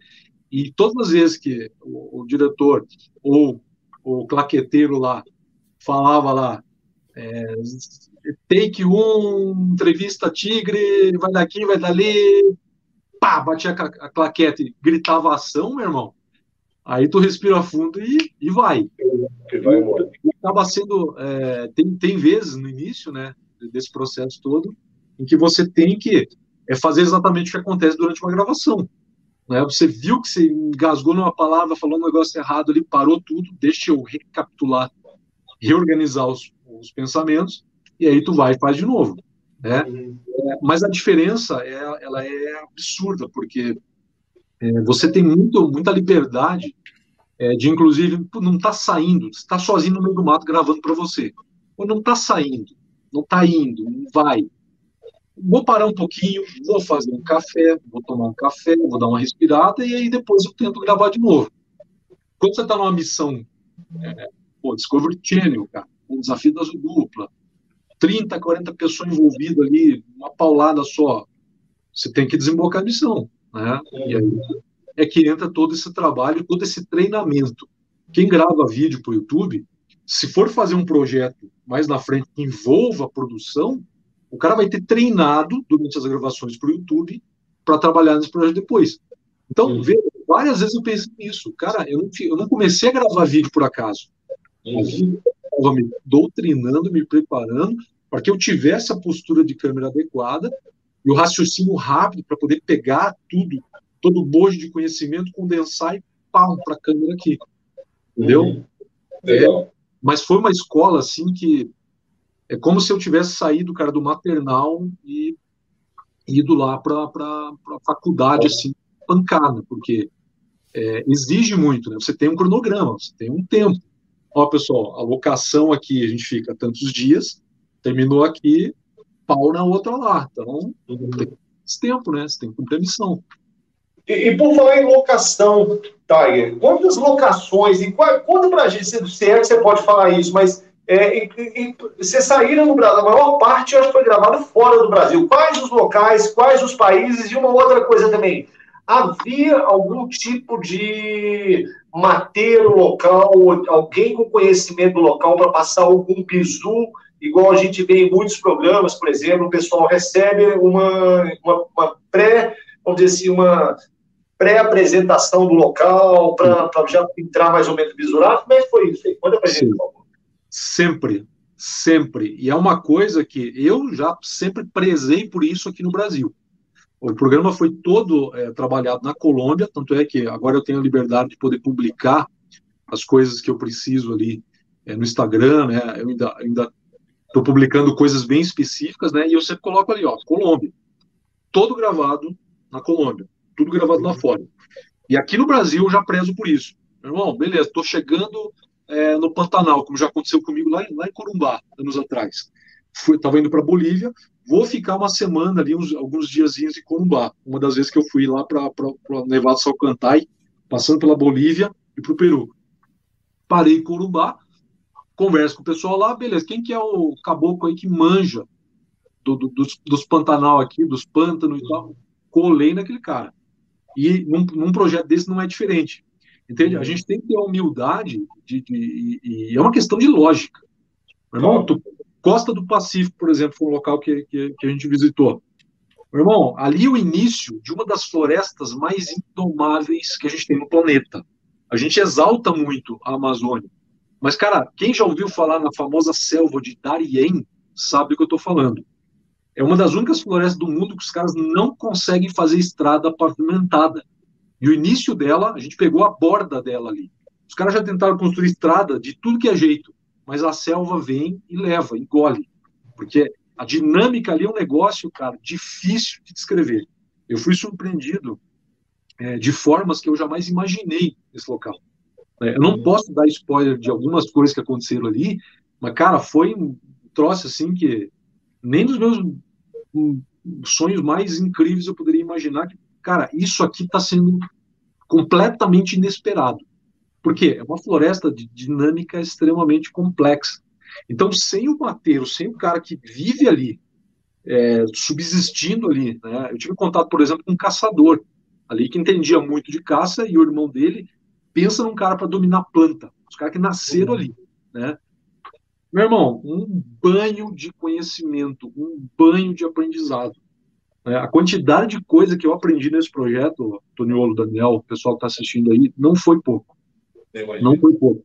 Eu, eu descobri coisas em deserto que visitando e conversando com o pessoal nativo do Atacama, da Bolívia, eu não tinha, não tive a oportunidade, porque o ambiente ali era um e os desertos que eu fui agora eram, eram outros, né? Pista para fogo tirada de, de cactos, né? Foi outra coisa assim que, pô, eu já tinha ouvido falar de algumas formas, mas me apresentaram de um jeito lá que eu nunca tinha sonhado. Então, e quem é que fez isso? O cara que está ali todo santo dia. Então, é uma questão de lógica, é uma questão de respeito e uma questão de, inteligência, né? Você não pode se meter num bioma desse achando que porque você veio da Amazônia ou visitou a Caatinga, você, irmão, você vai se dar mal. Né? Você vai acabar gerando uma ação que vai dar uma reação que vai te, te colocar de joelhos em dois palitos, cara. E a natureza faz isso. Sem saber, a dinâmica dela faz exatamente isso, né? Com certeza. Muito massa. Tag, conta aqui pra gente como é que foi essa experiência com o Renê, porque o programa parte do pressuposto que são dois especialistas de sobrevivência com é, origens diferentes, com abordagens diferentes. Sim. É, no seu caso, você, a, a, você representaria o protagonista que vem do universo militar, mas como a gente havia falado no começo, você tem essa bagagem mateira indígena também junto consigo que, que, que, que compõe né, todo esse arcabouço é, de técnicas que você domina. Como Sim. que foi é, a experiência num ambiente hostil que causa desgaste, causa cansaço, causa irritabilidade, trabalhar com outra pessoa que você não, eu estou pressupondo que você não conhecia o René ainda pessoalmente, talvez, de repente até conhecido, é foi esse clash de duas, dois mundos, dois universos, duas abordagens diferentes? Porque a gente viu no programa americano, principalmente eu assisti muito quando era o Cody e o Dave Canterbury, é, que havia ali é, uma crítica pelo jeito do Cole andar descalço, hippie, mais primitivo, e o outro né, mais militar. Como é que foi essa relação desses dois universos diferentes dos protagonistas para você? Sim, eu conheci o René durante os nossos testes, né? E é, é, já me chamou de cara a, a atenção assim pelo fato de olhar para ele e já ver pitadas de esse cara vai para o mato, esse cara é mateiro, esse cara é bom. Já de cara eu percebi isso porque a gente tem né, o, o tino da coisa. E a minha energia ela, ela acabou encaixando muito rápido né, com a energia dele nesses testes. A gente teve alguns detalhes acontecendo durante os testes, né, mas durante as gravações é que a gente realmente se conheceu melhor. E uhum. para te dar um exemplo né, de, de, de, como isso funciona, né, você tem que ter essa ideia que a gente via né, com o Code, com o Dave Canterbury, é, com o Coronel Leite, com, com o Léo Rocha, né, dois, dois guerreiros muito bons aí, mas que tem essas diferenças. Essas diferenças, elas são o tempero. E elas giram muito em torno da ideia de que eu trabalho de um jeito e o René ou outra pessoa trabalha de, de outro jeito. Isso dá o tempero perfeito. Né? E você tem que lutar para encontrar um meio termo. Né? Os dois vão ter que encontrar um ponto em comum para sobreviver, para sair da situação. O enredo do, do programa é todo esse, né? E tu vê como é importante, cara, você coletar informação e saber respeitar o espaço do outro, né? Entender que, meu irmão, todo mundo vai te ensinar alguma coisa sempre. É, por exemplo, eu cresci nos rios da Amazônia pescando. Quando eu voltei da Amazônia, onde peixe era um negócio muito farto, muito mais fácil de pegar do que no sul, eu descobri que eu não sabia pescar aqui no sul. Então, você vai lá para a beira do rio e vai estudar, né? E me considerava um bom pescador. Mas, por exemplo, eu não conheço pescador melhor numa situação extrema do que o René. O René, eu costumava chamar de Aquaman dos rios brasileiros. ele, fazia, ele fazia assim e o peixe saía d'água. Então, eu aprendi, eu como um bom pescador, anos de Amazônia, descobri que eu tinha muito que aprender com o René e cara, tinha, ele tinha muito a somar relacionado a isso, né? Assim como eu tinha coisas que ele não dominava, né, que eu somava com ele. Então, existe muito é, é, essa ideia, essa aura, essa, essa energia, que é o que acaba temperando o programa, porque vai ter muito momento em que, hoje, já é um irmãozão meu, né, e como bons irmãos, a gente tinha ali aquele momento de, meu irmão, não, não é assim que faz. Uhum. Mas, mas valendo mesmo, de verdade, sabe? Não, não faz assim, cara. E o cara, não, mas vou fazer assim. E daí, ó. Porque é o que dá o, o, o tempero. E a gente, fazia, a gente faz questão de, de, de, de ser muito fidedigno, de ser verdadeiro. Não está acontecendo assim e acabou, meu irmão. A gente vai mostrar a realidade do que está acontecendo aqui. Aí Passa. eu penso que assim funciona melhor, você pensa que funciona e vamos batalhar até encontrar o meio termo aqui, cara. Massa. E, é isso que o programa quer. Eu me lembro quando eu participei do cast do primeiro desafio dose dupla, eu estava no. Eu seria, seria o protagonista civil, e eu tive a oportunidade de conhecer o Leonardo Rocha no hotel. A gente estava no mesmo hotel, e quando a gente estava esperando o Coronel Leite chegar, que o voo dele atrasou, nós uhum. umas três horas no saguão do hotel conversando, cara. E era uma coisa sensacional, porque o Léo Rocha é uma, uma, figuraça também, um cara com uma sumidade, com conhecimento. Ele pisou no mato, ele saiu falando o nome das plantas, eu falei, caraca, o cara é um enciclopédia matéria. E o que que acontece? Isso aí eu nunca falei para ninguém, é, primeira vez está sendo revelado aqui também. Uhum. Quando a gente estava na van, indo para o local lá, na locação onde seriam filmados os testes, né? o diretor era o Rodrigo Astis e não havia sido determinada dupla nenhuma. Era o segundo dia de teste com, com os, os, candidatos lá. Uhum. É, eles, dentro da van, estava o Coronel Leite, o Leonardo Rocha, o Renato, que é um suboficial do Exército Brasileiro, é um comando do Exército Brasileiro, e estava eu. Sim. Dentro da van rolou uma situação lá que eu não quero expor, que eu, eu, na hora que o diretor olhou para trás assim, eu falei, cara, a dupla está definida aqui agora. E foi dito e feito. Tanto que quando chegou na hora do, dos testes, o Léo e o Leite foram os primeiros a ser para fazer o teste lá com eles. Sim. E nesse meio tempo, eu e o Renato, que é esse comando, a gente ficou conversando e a gente acabou de se conhecer ali, vendo os equipamentos. Cara, meu equipamento e o dele era praticamente a mesma coisa, exceto por uns itens que ele tinha, vamos, dizer, vamos dizer, a versão militar e eu tinha a versão civil. Ah. Mas a, a, nossa forma de trabalhar era muito parecida e realmente não tinha esse contraste, que é um apelo, que é um tempero, né, para usar um termo melhor, importante do programa. Então, eu achei, no caso do primeiro desafio das duplas, eu achei muito acertado a escolha do Leonardo Rei, do Leonardo Leite, do, do, do, do Coronel Leite, do Léo Rocha, desculpa aí, galera, é, porque tinha exatamente esses componentes que eles estavam querendo, né? E isso eu tô doido para ver quando for estrear, quando for ao ar o programa, como que é que... Porque isso realmente é interessante, né? Eu lembro dos primeiros gringos lá, quando o Dave ficava zoando o Cole Landry por andar descalço, e o, e o Cole zoando o Dave por ser peidorreiro e ficar peidando dentro dos abrigos o tempo todo. Tinha essa coisa. Eu estou doido para ver como é que vai ser essa sinergia e essa, esse envolvimento seus. Tenho certeza que vai ser um negócio muito massa da gente poder acompanhar. É, é já que a gente está falando disso, Tiger, conta para mim um pouquinho. Cê, basicamente, então, vocês estiveram em ambientes de selva e ambientes de deserto, né? Sim. Uhum. Ok. Foi, e, foi por alguns biomas, né? Alguns biomas ali. É, algumas selvas, né? É, região amazônica, uma selva mais pesada ali, como essa borda ali que já dá início a Darien, né?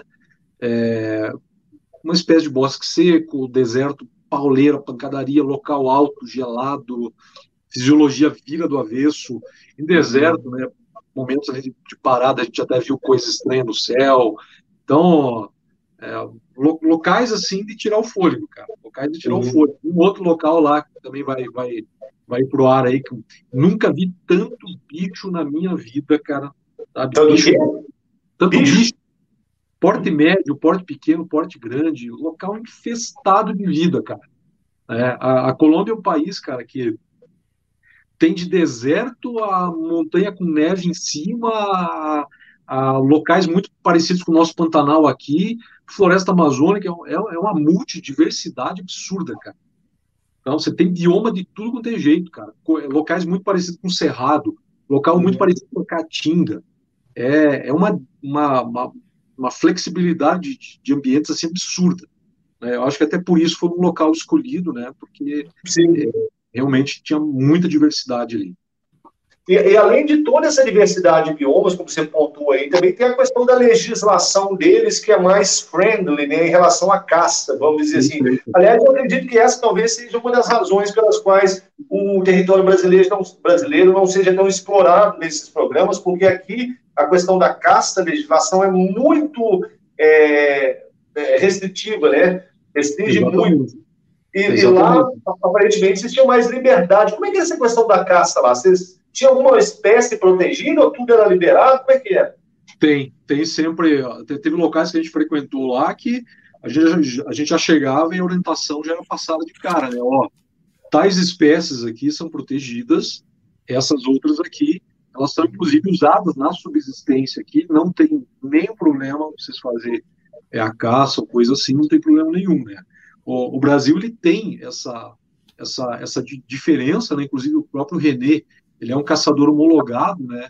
De, de caça de javali. Eu tive a oportunidade, inclusive, de ir ver o trabalho dele. O René é realmente um caçador muito hábil, tem uma leitura muito muito profunda, né? De, de, dos parâmetros todos ali. E ele faz o controle do, do javali, que é permitido por lei, né? Por ser um animal exótico e tudo mais. Mas fugiu do javali e do cervo axe, que começou a entrar aqui pelo sul do Brasil, é, o resto realmente você não pode é, trabalhar numa dinâmica ali de um programa desse, né? E eu poderia citar aqui um exemplo que talvez é, muitas pessoas não saibam, né? Mas o próprio SIGS, né? O Centro de Instrução de Guerra na Selva em Manaus. Algumas pessoas não sabem que o próprio SIGS ali de Manaus é, tem criadouros homologados pelo, pelo, pelo IBAMA da onde saem os animais que são usados na instrução de guerra na selva do próprio exército. Então, uhum. só para você ter uma ideia, o próprio exército preza e pauta pela proteção ambiental aqui no, no Brasil. Né? Então, o próprio exército usa animais que são permitidos né, para essa finalidade de instrução, porque se o cara cair no mato depois de uma instrução dessa e não souber como fazer o preparo e tudo mais, ele acaba até desonrando o coitado do animal que deu a vida, que o cara vai fazer errado, vai cortar a bexiga de fel, vai né, é, desperdiçar, digamos assim, o recurso. Então, uhum. veja que o SIGS tem esse detalhe. O que não acontece em alguns países como a Colômbia, né? Só que aí tinha assim, é, um animalzinho ali que era protegido e, ó, esse aqui não. Mas os outros vocês podem trabalhar. Então, havia essa diversidade de caça que vocês puderam explorar e vocês conseguiram obter a, a caça lá, assim, ou era, ou era mais difícil? Não, tem, tem. Tem porque com a leitura correta e, varia muito o ambiente do bioma. Quando você cai, por exemplo, é uma coisa que eu via mesmo na, na, na, Amazônia, por ter vivido muito tempo lá, né? E a gente esteve na Amazônia também. A Amazônia, cara, é uma floresta que o pessoal que vive no sul, que nunca foi para a floresta amazônica, tem uma ideia às vezes romantizada, né? De, por exemplo, ó, tem muito bicho na selva amazônica. Mas meu irmão, é uma selva tão grande, mas tão grande, e tem tanto lugar para o bicho se esconder que dificilmente você consegue fazer uma armadilha e ter o êxito ali da noite para o dia. Não é fácil caçar um animal numa floresta como a Amazônia. Já quando você pega um Pantanal, já mudou muito de figura. Porque já é um local mais aberto, você já tem uma leitura mais precisa da onde tu vai encontrar uma sucuri, da onde tu vai encontrar um certo bicho lá, um jacaré, uma capivara, entendeu? Então tem esse detalhe também. A gente obteve o êxito na caça, mas dependia muito também do bioma onde a gente estava.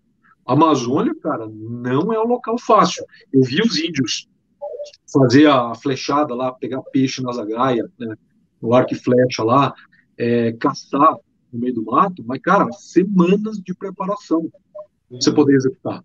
Semanas. E, ó, é índio, é cara que vive lá. Os caripundas do Amapá, cara, ficava completamente de boca aberta vendo os caras no meio do mato porque a leitura era muito apurada e sempre me passava isso pela cabeça. Olha a quantidade de preparação que esses caras estão tendo que fazer para poder pegar o peixe, e às vezes era com cipó timbó, para pegar o timbó amazônico lá, macerar, mas até preparar o local todo lá, fazer uma tapi, cercar, né, uma tapi, um cercado grande de, de destaque de madeira lá que você fazer, para quando você usar essa técnica do cipó para atordoar o peixe, né, o peixe está ali contido. Não adianta fazer essa técnica num rio de água corrente, um pé qualquer. Vai dispersar o né? Exatamente. Tudo é, é, nesse parâmetro. Então, o idioma importa muito também. O local que você está fazendo importa muito. Né? No deserto, cara, conseguir alimentação, minha nossa senhora, cara. Você tem que, que tipo de alimentação que vocês consumiram lá no deserto? O que vocês conseguiram dentro de, de casa?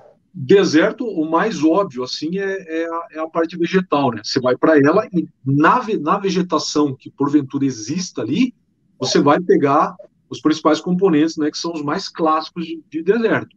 É lagarto, é escorpião, né? Aracnídeos como, como escorpião, que é o que você vai encontrar fuçando em pedra e na vegetação rala que você tem ali. Né? Cobra, você pegar achar alguma? Ah, encontra serpente, encontra serpente, sim. Encontrei até espécies que eu não esperava encontrar no deserto. Né? Mas depende também do deserto. Né? Eu cheguei a encontrar lá uma, uma, eles chamam lá de boa, né? que na verdade é a nossa jiboia aqui, A gente tem alguma, uma espécie de jiboia arco-íris que ocorre em deserto. E eu não sabia disso. Uai, pra mim, jiboia era só um, um animal de ambiente aquático, né? Assim, mais, mais úmido. Que doideira, velho. Quando, quando, quando chegou essa informação, eu corri lá e falei, não é possível. Mas você vê, era um, era um deserto é, muito diferente da, do clássico que você está acostumado. Você pensa em deserto, é pedra, areia e só. Mas eu estava num quadrante onde você tinha as árvores, tinha ali os arbustos, tinha cactos, tinha os roedores, e como tem roedor, a serpente está ali também. Uhum. Né? Local preservado. Né? Local que não está não tá muito mexido. Senão você não encontra um bicho desse. Mas me surpreendeu demais. Tinha, encontrei também uma espécie chamada Clélia clélia, que é parente da nossa cobra cipó aqui. Encontrei em deserto. Não esperava. Massa. Não Massa, esperava. Que doideira. Também jamais imaginei. É, antes que eu me esqueça aqui, você falou a questão do cipó timbó. É, aliás, foi você que me apresentou o cipó timbó aquela vez lá em, lá em São ah, Paulo, lá no, no, lá no, lá no, no Juliano, é o nome lá no Vietnã, é o nome lá, da cidade? Em, em Budas Artes, né? Em Budas Artes. Em Budas Artes. Exatamente. Foi o Tiger, galera, que me apresentou o cipote, embora eu já tinha ouvido falar pra caramba, nunca tinha tido qualquer conhecimento, assim, instrução, e nós gravamos um vídeo que tá no meu Verdade. canal lá, inclusive. Se vocês quiserem checar lá sobre o cipó timbó, aprender com o nosso mestre aí, Luciano Tigre, vocês vão poder aprender com ele lá, demonstrando como identificar. E foi legal aquele dia, porque você fez um scout lá também, que você conseguiu achar ele lá no meio daquela vegetação, né, velho? Sim, sim, eu saí andando lá, o Frank foi até junto comigo lá, a gente ficou trocando figurinha, de repente eu bati o olho e encontrei, porque o cipó timbó aqui no sul, ele tem uma configuração, né, que é bem específica, dá para ver no, no, vídeo que você fez lá, o cipó timbó da Amazônia, as folhas são um pouco diferentes, então você vê que mudou o bioma, mudou a espécie. O cipó timbó do índio amazônico lá é completamente diferente a folha, ele dá diferente. Que massa, que massa. Hoje eu tenho umas perguntas. Aqui. É, para ver as perguntas? Manda aí. Tem é, o Leon, ele perguntou o seguinte aqui, o, o Tigre, deixa eu botar o Tigre aqui na, na tela. Isso. Tigre, tem uma pergunta. No desafio do Asilo, qual foi a maior dificuldade enfrentada pela dupla? Se puder falar. Nossa. Bora lá. Rapaz, a maior dificuldade.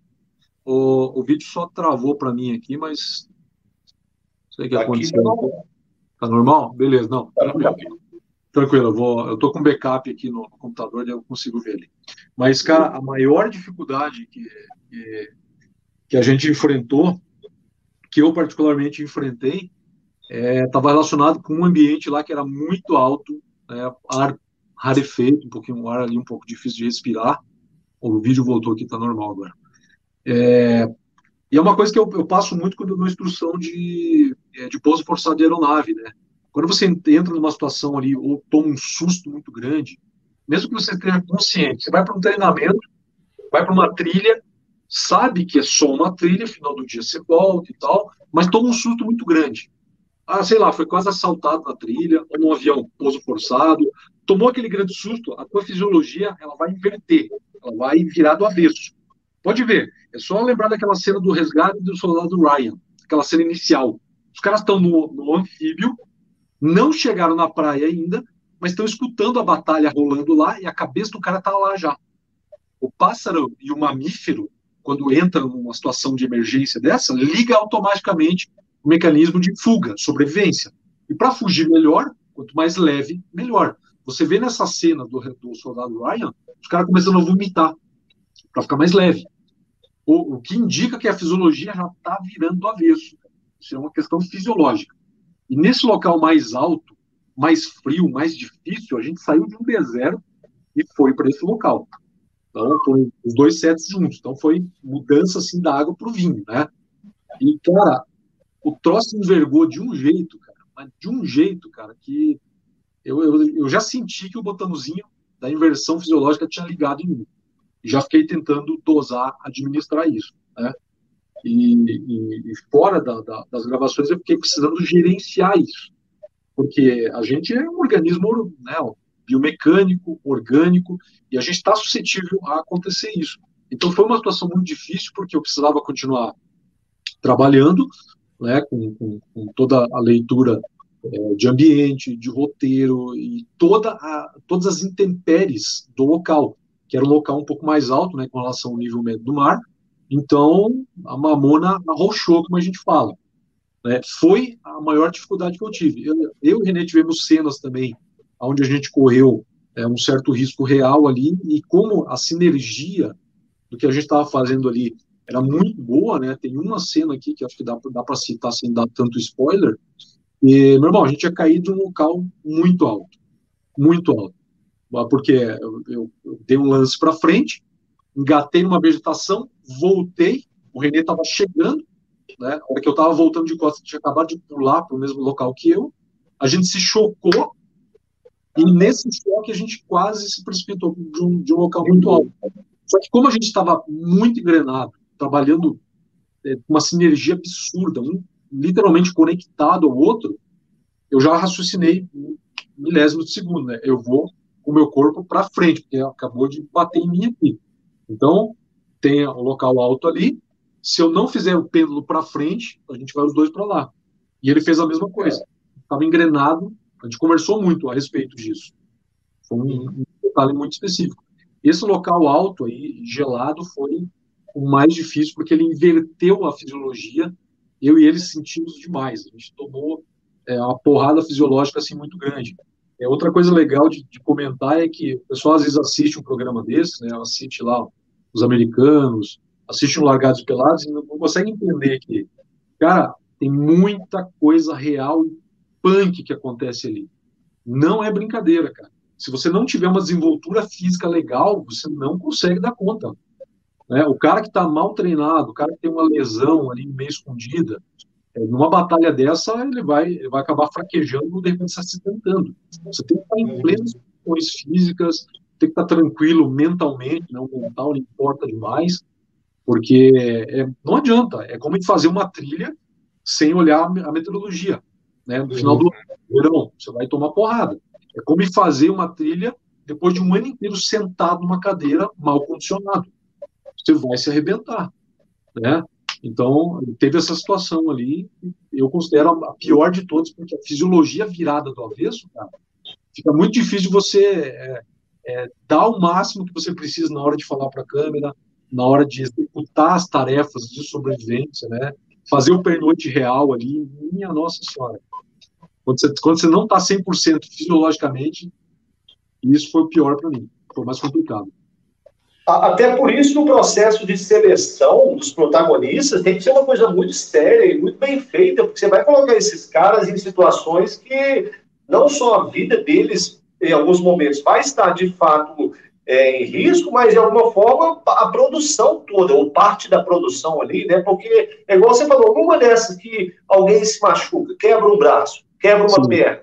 Meu, você perde a janela de, de tempo que você tem para fazer a produção, você tem, para, paralisa 30, 40 pessoas, sei lá quantas pessoas estão, estão envolvidas aí por trás da câmera, ou seja, uhum. você tem muita coisa acontecendo e dependendo dessa sinergia, desse condicionamento mental, físico é, dos, dos, protagonistas. Então, eu tiro meu chapéu para vocês, para vocês dois, porque eu imagino qual punk deve ser é, encarar tudo isso, porque não é só o ambiente, não é só o seu fisiológico funcionando, não é só o seu mental, não é só a produção, é essa sopa de, de estímulos e de acontecimentos que, se os dois caras não tiverem muito bem alicerçados, realmente pode dar uma merda grande.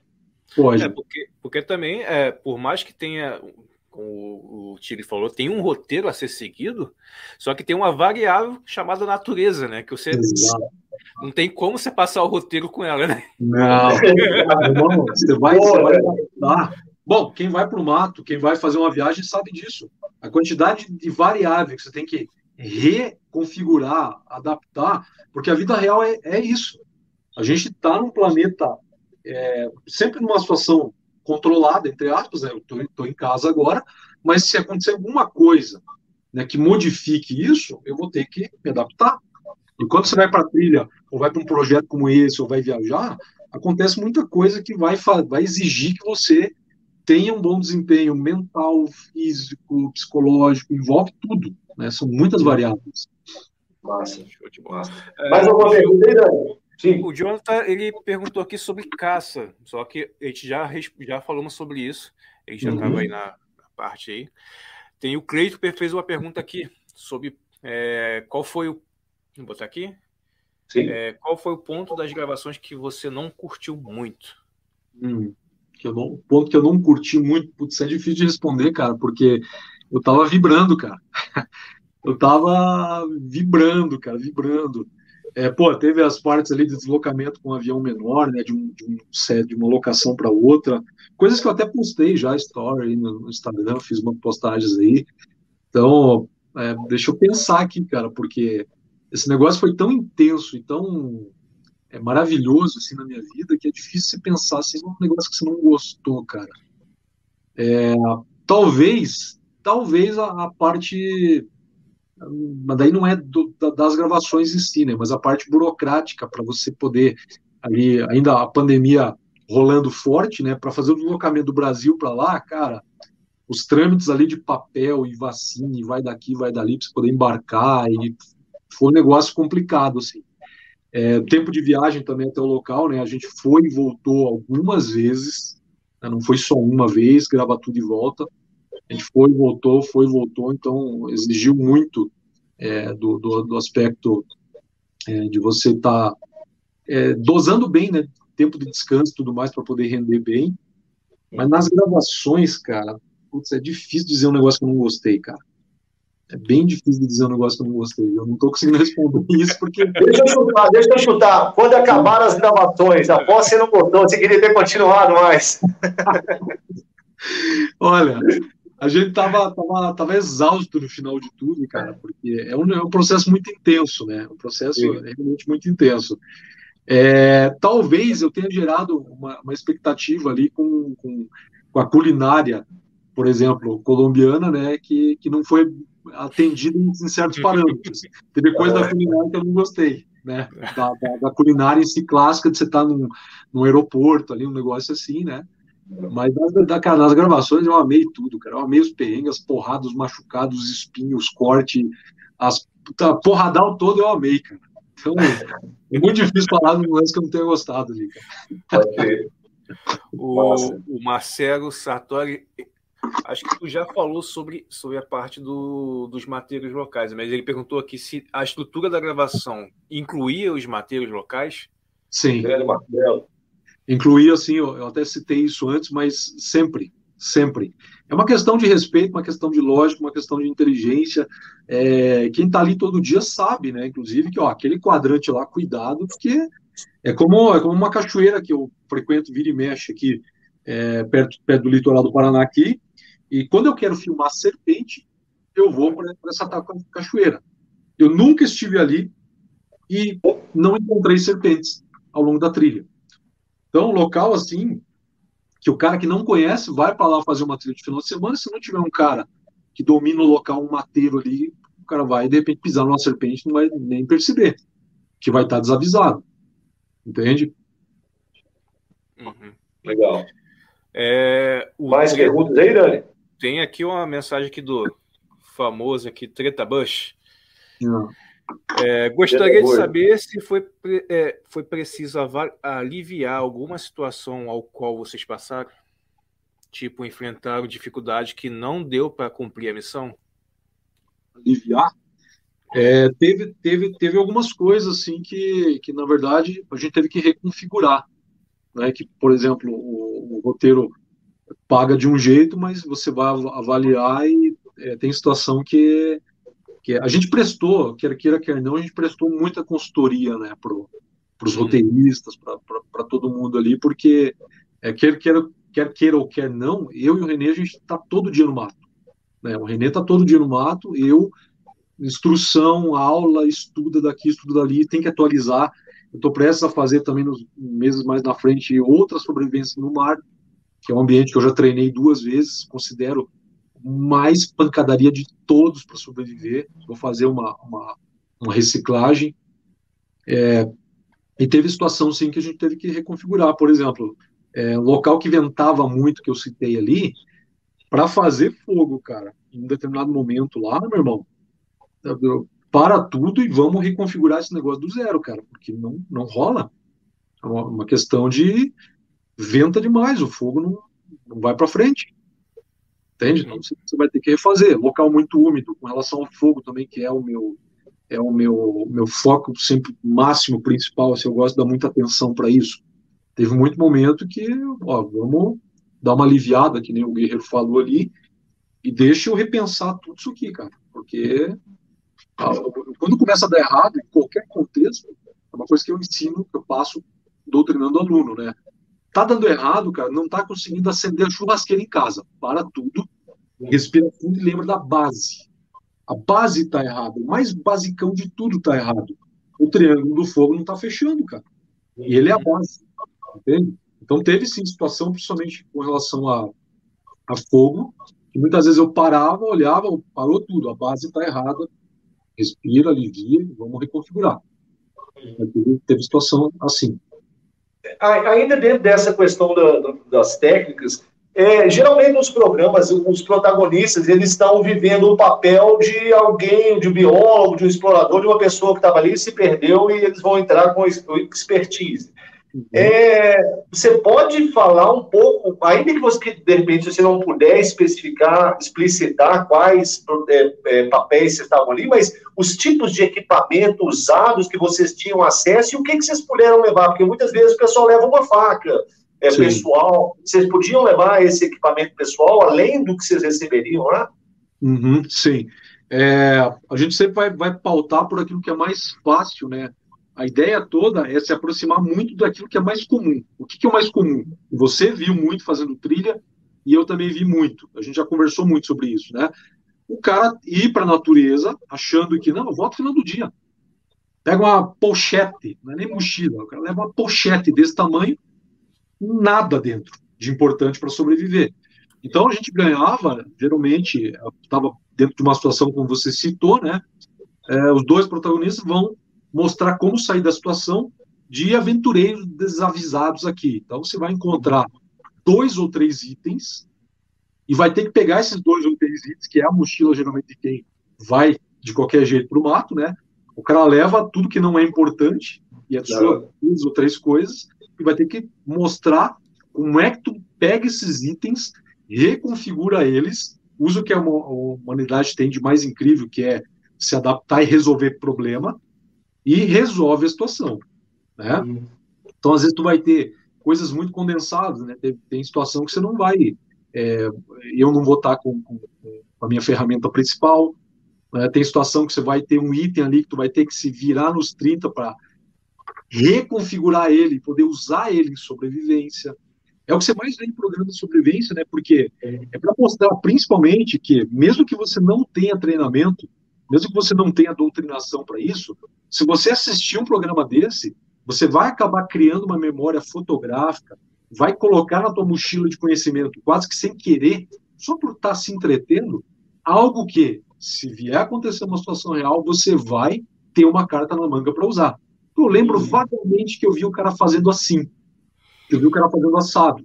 Hoje a gente tem os programas de sobrevivência e muita gente vem conversar comigo e fala exatamente isso. Cara, eu nunca imaginei que dava para fazer desse jeito, mas agora eu sei. Então, o intuito maior é, é pautar por isso, sabe? Legal. Faca, vocês, vocês tinham liberdade de levar alguma lâmina, um facão, faca, alguma coisa Sim. pessoal? Teve, teve você pode mostrar a sua, que você levou, que você usou? Sim, eu tenho essa, essa preciosidade aqui que o Frank é, fez para mim, e eu aproveitei o programa para mostrar uma coisa que eu já fazia há alguns anos, né, por conta de uma situação na Amazônia, onde eu quase morri afogado porque a faca estava presa no cinto, e eu comecei a adaptar para colocar a faca exatamente aqui, ó. Uhum. Eu aproveitei o programa para usar muito esse conceito aqui. Eu tenho a mania de usar as minhas munhequeiras aqui para instrução de fogo, né? Quantas vezes soprando a brasa, veio uma brasinha, pingou no braço.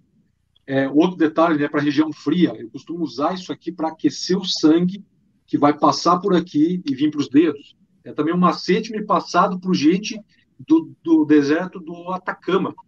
caras faziam isso aqui para não perder dedo por congelamento do frio. Parece, parece um adorno, mas é a proteção, é aquecimento do sangue que vai passar por aqui e irradiar para dedo. E aí, essa aqui foi a lâmina que eu utilizei. Né? Para cruzar rio, eu costumava prender ela aqui, então eu tinha um suporte, não era essa faca, né, no, passado, mas daí com essa do Frank aqui eu aproveitei para utilizar dessa forma e mostrar, né, que uma ferramenta que você pode até subestimar, né, olha isso aqui, o pessoal da produção, inclusive, quando viu a primeira vez, né, fui cortar uma madeira bem dura lá, pessoal, até brinquei com eles, eu mesmo tirei sarro, falei, ó, deixa eu pegar o meu espadim do Peter Pan, espadinha do Peter Pan aqui, olha o tamanho do negócio, né? E o pessoal deu risada e tal. Quando eu comecei a trabalhar com esse negócio aqui, o pessoal viu essa faca aqui de fazer a barba e descarrilar trem, como o Frank bem fala, eles, caramba, rapaz, não esperava isso tudo, não. Então, você vê que é, não é o tamanho, mas é a forma que você usa, a técnica de fazer, por exemplo, um petling, né, ou um chopping, utilizando a alavanca da faca aqui na mão, ó, fazer o ataque. Né, não adianta. Na natureza, a gente tem, inclusive, na selva amazônica, um, um lema, né, que a selva ela não pertence ao mais forte, e sim ao sóbrio, inteligente e habilidoso. Né? Porque senão você vai tentar fazer força, cara, e tu vai se arrebentar. Ela já ganhou. Ela é muito mais forte que você. Então, é a técnica, é a ferramenta correta. A faca aqui, uma das que eu mais usei, foi essa daqui. Usei também meu facão a lama, então, dependendo da situação que, é, que era passada para a gente, gente podia usar uma lâmina, podia usar um item né, para poder sobreviver. Teve situação que eu não usei. Eu tive que fabricar, eu tive que desbocar. Aí entra o bushcraft, de pegar um item natural e reconfigurar como outro que fazia. Né? Mas agora uma, uma, observação aí, Tiger. Vem cá, cá entre nós aqui, só entre os brothers aqui. Esse hum. punho aí tem uma influência fodida do James Hetfield. Tem ou não tem, velho? Conta pra nós aí. Você sabe, né? Vocalista do Metallica total, cara. Eu uso muito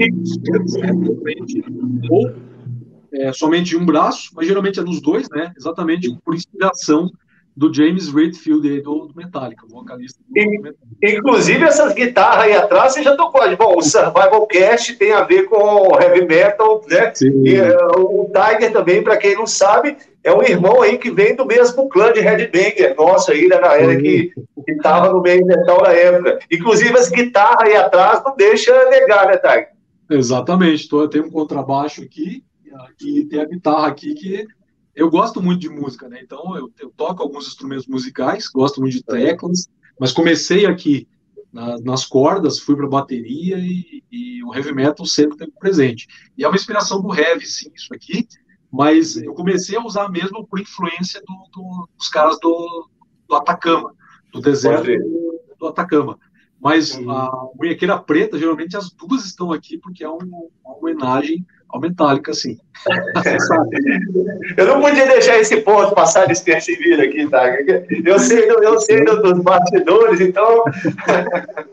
tá certo. Mas, mas conta pra gente uma coisa aqui.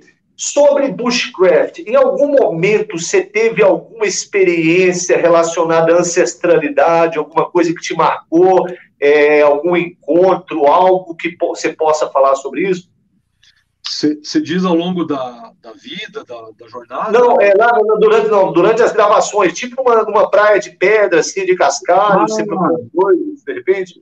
Sim, sim, teve sim, cara. É, tive, na verdade, foi um, foi um dia muito bushcraft, cara, muito bushcraft. Foram dois dias, na verdade, todos pautados quase que intuitivamente pelo bushcraft. Porque uhum. você construir um item para poder trabalhar, e era um item primitivo de bushcraft, eu até tenho uma referência aqui, né, uma, uma pedra que inclusive está sobre a tutela aí do, do da, da, universidade aqui do Paraná. Isso aqui eu encontrei no acampamento e eu construí um item muito parecido com essa pedra, esse machado de pedra aqui, e para poder utilizar durante o, o trabalho que eu estava fazendo lá. É, no outro dia de manhã, eu acabei começando a lascar pedra. Eu literalmente estava lascando pedra, fazendo uma coisa que eu tenho que aprender muito com o Donata, inclusive, que é um mestre que domina é, é, essa, essa, parte né, de lascar, de produzir lâminas. Eu tenho até um dos maiores presentes que eu joguei na vida do Donatan, que é um nosso Will Lord aqui no Brasil, né? Exatamente. Caraca, um reto aqui atrás, uma obra de arte, o Donatan me deu isso aqui. É, obra um de arte. Muito, muito importante para mim ele me presenteou no Rupur.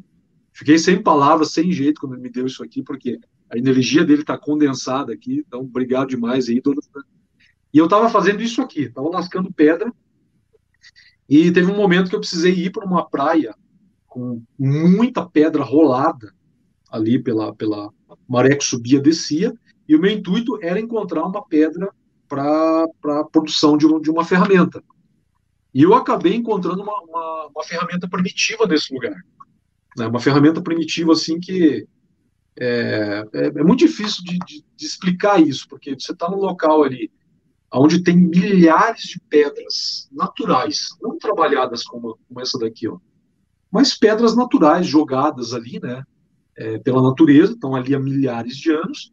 Aí você vai atrás de uma pedra que se pareça mais ou menos com isso aqui, para você pegar ela e dar uma polida nela e tal, dar uma trabalhada nela.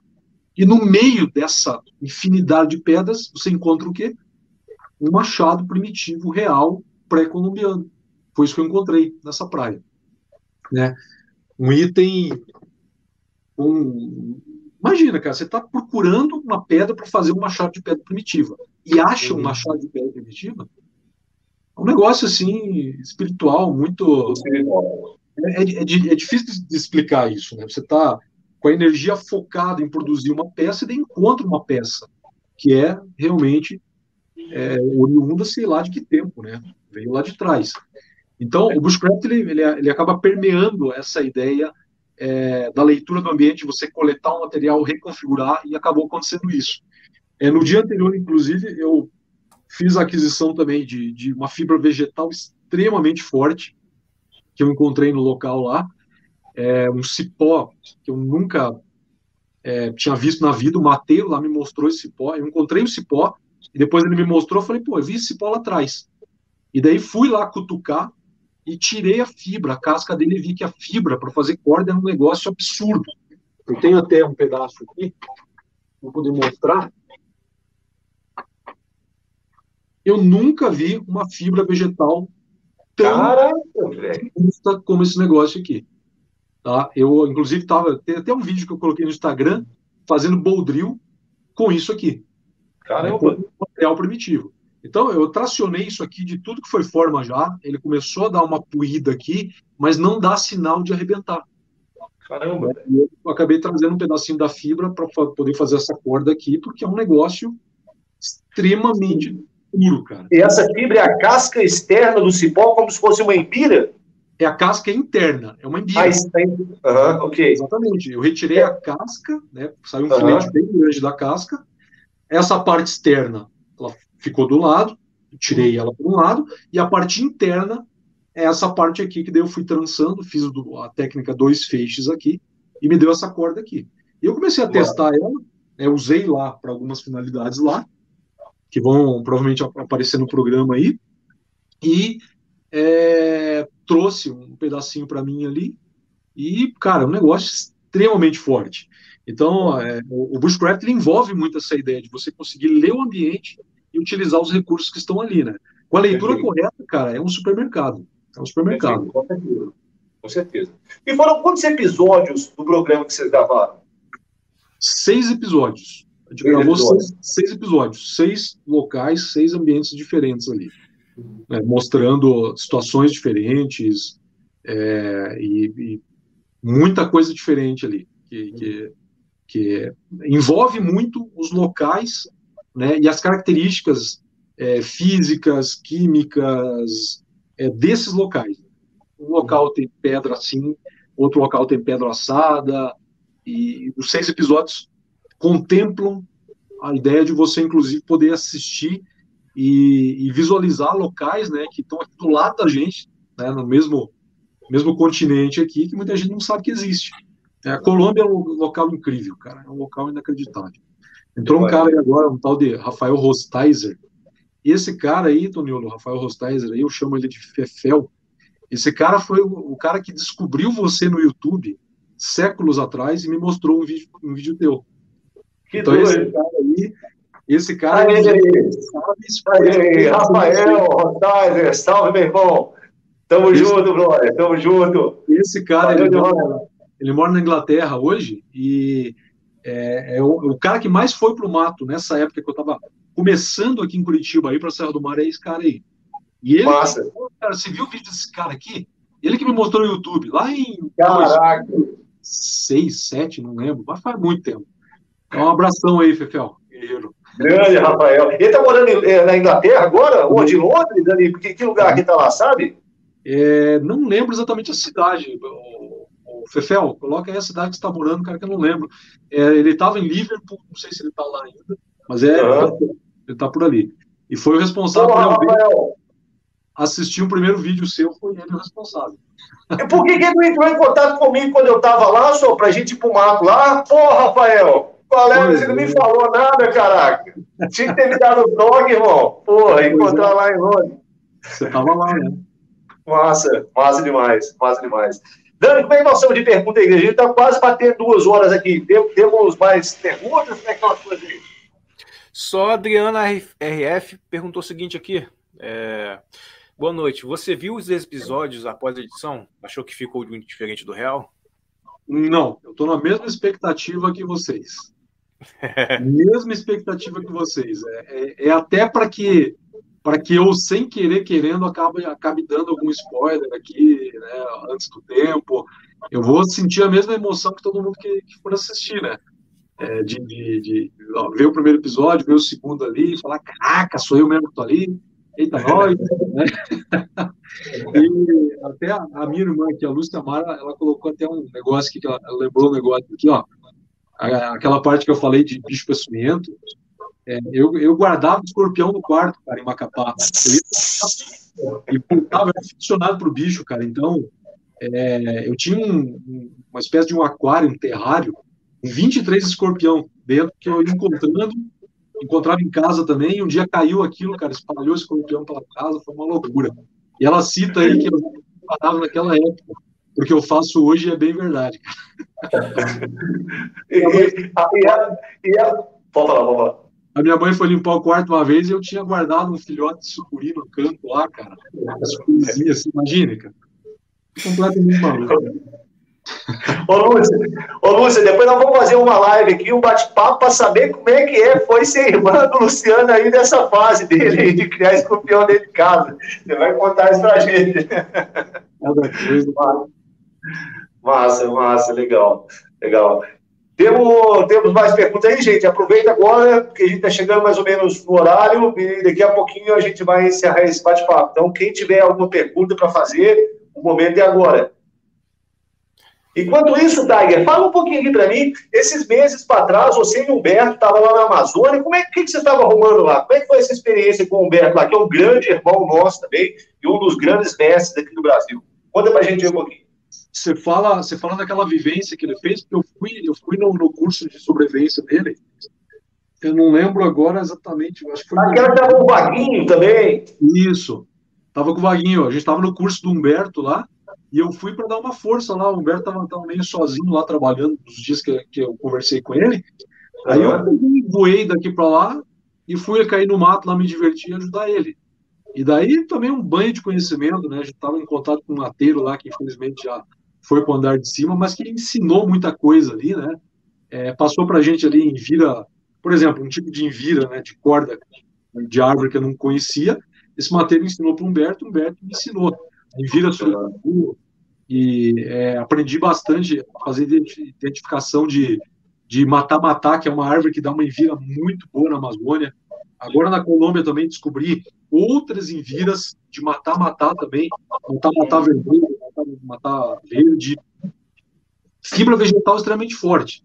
E tem macete fácil para você olhar para a copada da árvore, os galhos acima, e ó, é um matar-matar.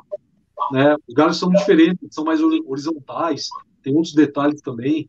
Então, estava nesses dias com o Humberto na, na Amazônia lá, é, dando esse treinamento lá, tive a honra de, de fornecer uma instrução, né, dei instrução de sinalização lá para os alunos dele, e aprendi muita coisa lá, porque escola do Humberto, lá no pessoal da Amazônia, você aprende muita coisa sempre.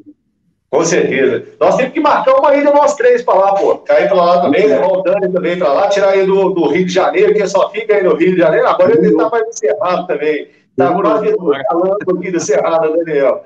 Mas nós temos que dar um dia de cair todo mundo junto para lá, porra. Vamos lá. Vamos, vamos marcar isso aí.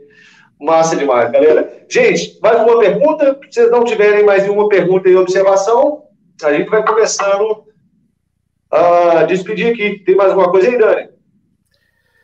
É, vamos passar aqui rapidinho? Vamos dar uma é... passada rapidinho. Ah, uma pergunta aqui sobre a data e onde pode assistir os, os, os episódios do Fábio Souza. Legal. Ó, é, vai estrear é, no dia 10 de setembro, tá? No Discovery Plus. E eu mesmo não estava usando ali com muita frequência o Discovery Plus, né? Tinha baixado ali para assistir o Largados Pelados Brasil ali o primeiro, e me surpreendeu a quantidade de opções que tem nesse aplicativo. Porque uma coisa é você assistir, tem lá o canal Discovery, que tá passando, e você senta ali e vê lá o encarte, ó, 10 da noite vai passar Largados Pelados. Só que tá passando um outro programa, você vai ter que esperar esse programa acabar para assistir o que, o que você quer. No, no streaming do Discovery Plus, eu achei fantástico, porque é você vai olhando aquela infinidade de opções, e, cara, eu quero assistir agora a Shark Week, a, a semana do tubarão. Tu clica ali e já vai assistir. Eu quero assistir Largados Pelados ou Desafio Dose Dupla, temporada 3. Tu clica lá e vai assistir. Então você tem um comando do domínio muito mais preciso do que você quer assistir do, do entretenimento ou da, da, doutrinação que você queria assistir naquele momento. Então, dia 10 de setembro estreia e vale a pena demais aí o Discovery Plus. Talvez vá para o Discovery normal, mas inicialmente é só no Plus. Massa. Tá quase, 10 de setembro já tá aí já, ó. Ah, é. Fazer a última aqui para a gente fechar? Bora. É, o Treta Bush ele perguntou assim: Tigre, qual a importância que você vê nessa crescente que vem o Bushcraft? Ou seja, nessa. aqui no Brasil? Boa, boa pergunta. Olha, a importância do Bushcraft, e eu gostaria de falar também que eu tentei pautar demais esse tema durante as gravações, durante o roteiro, tanto é que eu acabei apresentando isso é, para o pessoal, né, os roteiristas e tudo mais, porque quando a gente começou as conversas ali de, de, como é que ia funcionar a coisa, o pessoal perguntava, tá, mas o que, que é bushcraft? Você vê que nem o pessoal que estava envolvido ali sabia que era isso, né? E a importância de, dessa crescente é que, como o Toniolo começou a trabalhar isso, né, depois veio o Cadu, depois veio o Humberto, e todo mundo somando para isso, o, o, o, o que o Bushcraft fez e está fazendo é organizar uma coisa que estava muito dispersa e muito solta. Porque eu praticava muita coisa do bushcraft com meu avô. E não sabia que poderia ter um, uma canalização, digamos assim, do assunto para ele ficar mais organizado, mais orientado, para as pessoas entenderem, né, que, cara, se eu estou indo para um mato, se eu estou indo para uma chácara e sentei para contemplar a natureza, o bushcraft, eu estou me reconectando com essa atualidade, com, com isso que corre nas nossas veias, né, que é essa essência que todo mundo quer pisar na grama, todo mundo quer ver uma paisagem, todo mundo quer aquele momento de se sentir vivo. E o bushcraft, a crescente dele no Brasil, envolve muito essa ideia né, de não deixar mais esse assunto disperso, solto. O bushcraft canaliza isso e dá uma orientação mais precisa. Né? A gente agradecendo demais ao Tony por trazer esse termo. Eu agradeço demais o Fefel por me mostrar aquele vídeo Ó, olha esse cara aqui, cara. Olha esse cara aqui, ó. Fazendo fogo aqui, com esfregando madeira, eu falei, caraca, meu irmão. Você vê, foi canalizado. Né? Você montou o canal, o Ray Mills começou a fazer o, o, o projeto dele lá, o Will Lord, agora um vídeo maravilhoso do o Will lá, né? o Will também, canalização muito forte. Aí tem o, o, o aqui com a parte que é muito do Will, né, de lascar pedra, mostrar ali é, que não é de qualquer jeito, tem a técnica, tem o um jeitinho de fazer, não precisa ficar engessado, mas tem o, o direcionamento, a canalização, e a importância do, do bootstrap é isso. é o cara, de uma vez por todas, parar com esse negócio de comparação, entender que todo mundo aqui está debaixo do mesmo céu, mas cada um tem o seu horizonte, cara. E o seu momento, ele vai chegar. Se você se acalmar, respirar fundo e simplesmente fizer com paixão, sem procurar resposta e, e, e, a, e, o, o, objetivo final, não porque eu quero ser o que eu quero chegar. Meu irmão, só vai. Que aí você entra no fluxo daquilo que o Bushcraft prega. É o quê? Viver a vida, cara. Viver a vida. Isso é muito importante porque, ó, é, iniciei a aula de sábado passado agora. Estava na aula de animais peçonhentos. Pessoal, vamos recapitular aqui. Então, é, diferença entre animal peçonhento e venenoso. Falei isso. Entrou dois alunos na sala, pedindo licença para mim, permissão. Vieram ali na frente, ó. Só queria comunicar à turma que, infelizmente, hoje, a nossa querida amiga Pamela não vem não vem para o curso. Porque ela ontem à noite sofreu um acidente, estava comemorando o aniversário, sofreu um acidente, o papai do céu levou lá para cima. Cara, foi a aula que eu não dei, a gente não teve aula, mais difícil de toda a minha vida, porque eu precisei é, segurar a situação ali, né, e, e reforçar isso tudo que eu estou tentando falar agora. Meu irmão, nosso, o nosso tempo aqui é muito curto para a gente perder ele com comparações, diferenças. É, mas quando é que eu vou chegar? Meu irmão, tu vai chegar. Desde que você entenda que o bushcraft é fluidez, é se entregar de corpo e alma para momentos muito simples, porque, como eu falei antes, a base é a solução, é o básico. O cara quer estar tá aqui em cima, mas ele esquece do básico. Quantos lembram de respirar fundo quando acordo? Literalmente, fazer isso aqui, ó oxigenar, oxigenar literalmente. A gente não cuida da base, às vezes, e quer chegar, né? e quer dar uma, uma definição para realizar um projeto da noite para o dia, mas é um processo. Olha quanta coisa aconteceu para que eu pudesse estar vivendo o que eu estou vivendo, é, vivenciando agora. É, e, e, isso tudo para responder essa pergunta, cara. É, é, é isso que o Bushcraft tende a passar para a gente né, a partir de agora, inclusive, né, para conscientizar as pessoas e canalizar essa energia toda para a contemplação, para um bem viver, né, para uma harmonia completa. A gente tem que somar um para o outro e é assim que a coisa funciona. É o que eu penso. Massa, muito massa. Gente, infelizmente, nosso tempo está chegando no final. A gente tem que encerrar aqui uh, esse bate-papo hoje. Mas eu quero agradecer muito, de coração, por, por você ter aceitado o convite, meu irmão por ter dado esse, essa aula, esse show de humildade, de conhecimento, de sabedoria. Te agradeço de coração, irmãozinho. E assim como eu, tenho certeza que todo mundo aí que está assistindo a live, as outras pessoas vão estar ansiosas aí para poder assistir a estreia do programa e poder prestigiar você e o Renê lá, passando todo esse conhecimento para a gente. Quero agradecer mais uma vez também o Dani aí pela força de sempre que ele dá aí para a gente todo mundo que participou aí, comentando, assistindo, quem está tá aqui na live ao vivo e quem vai assistir depois, muito obrigado aí pela audiência de vocês. E deixa eu palavra aí com vocês agora, Lu, Luciano, você poder mandar um alô para a galera, mandar uma palavra final aí? Tá bom. É, cara, não tem palavras, né? Se, se existem palavras para definir o que eu estou sentindo nesses dias, é, que eu estou sentindo agora nessa live com vocês aqui, essas palavras elas não foram devidamente inventadas ainda. Né? A gente a gente é muito limitado ainda, né? A gente tem muito que aprender sempre, né? Como bons alunos que a gente é desse planeta, né? Então não vou nem tentar limitar demais em, em palavras aqui, porque é, é, é as emoções estão sendo muito fortes esses dias aqui para mim, né? Está sendo um mês assim muito atípico, muito atípico mesmo. Né? Vou ganhar o maior presente de aniversário da vida, que é a estreia do programa na iminência do meu aniversário, ali, dia 6 que de massa. setembro.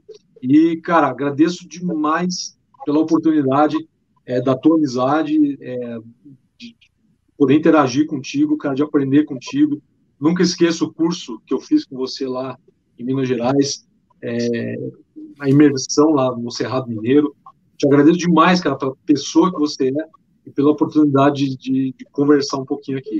A Dani também aí mediando essa conversa aqui. Obrigado demais, Dani.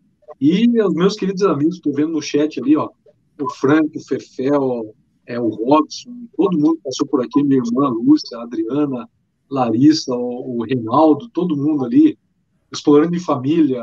Gente, obrigado demais. Eu vou estar sempre à disposição e como eu falo para os meus alunos, tá? É, entrou na escola ali para ter aula comigo, eu acabei de virar um eterno consultor e um eterno amigo. Então, você pode me acessar, pode mandar uma mensagem a hora que você quiser, cara, que eu vou dar um jeito de responder, a gente vai trocar figurinha. E como eu digo para eles lá, nada mudou. Nada mudou.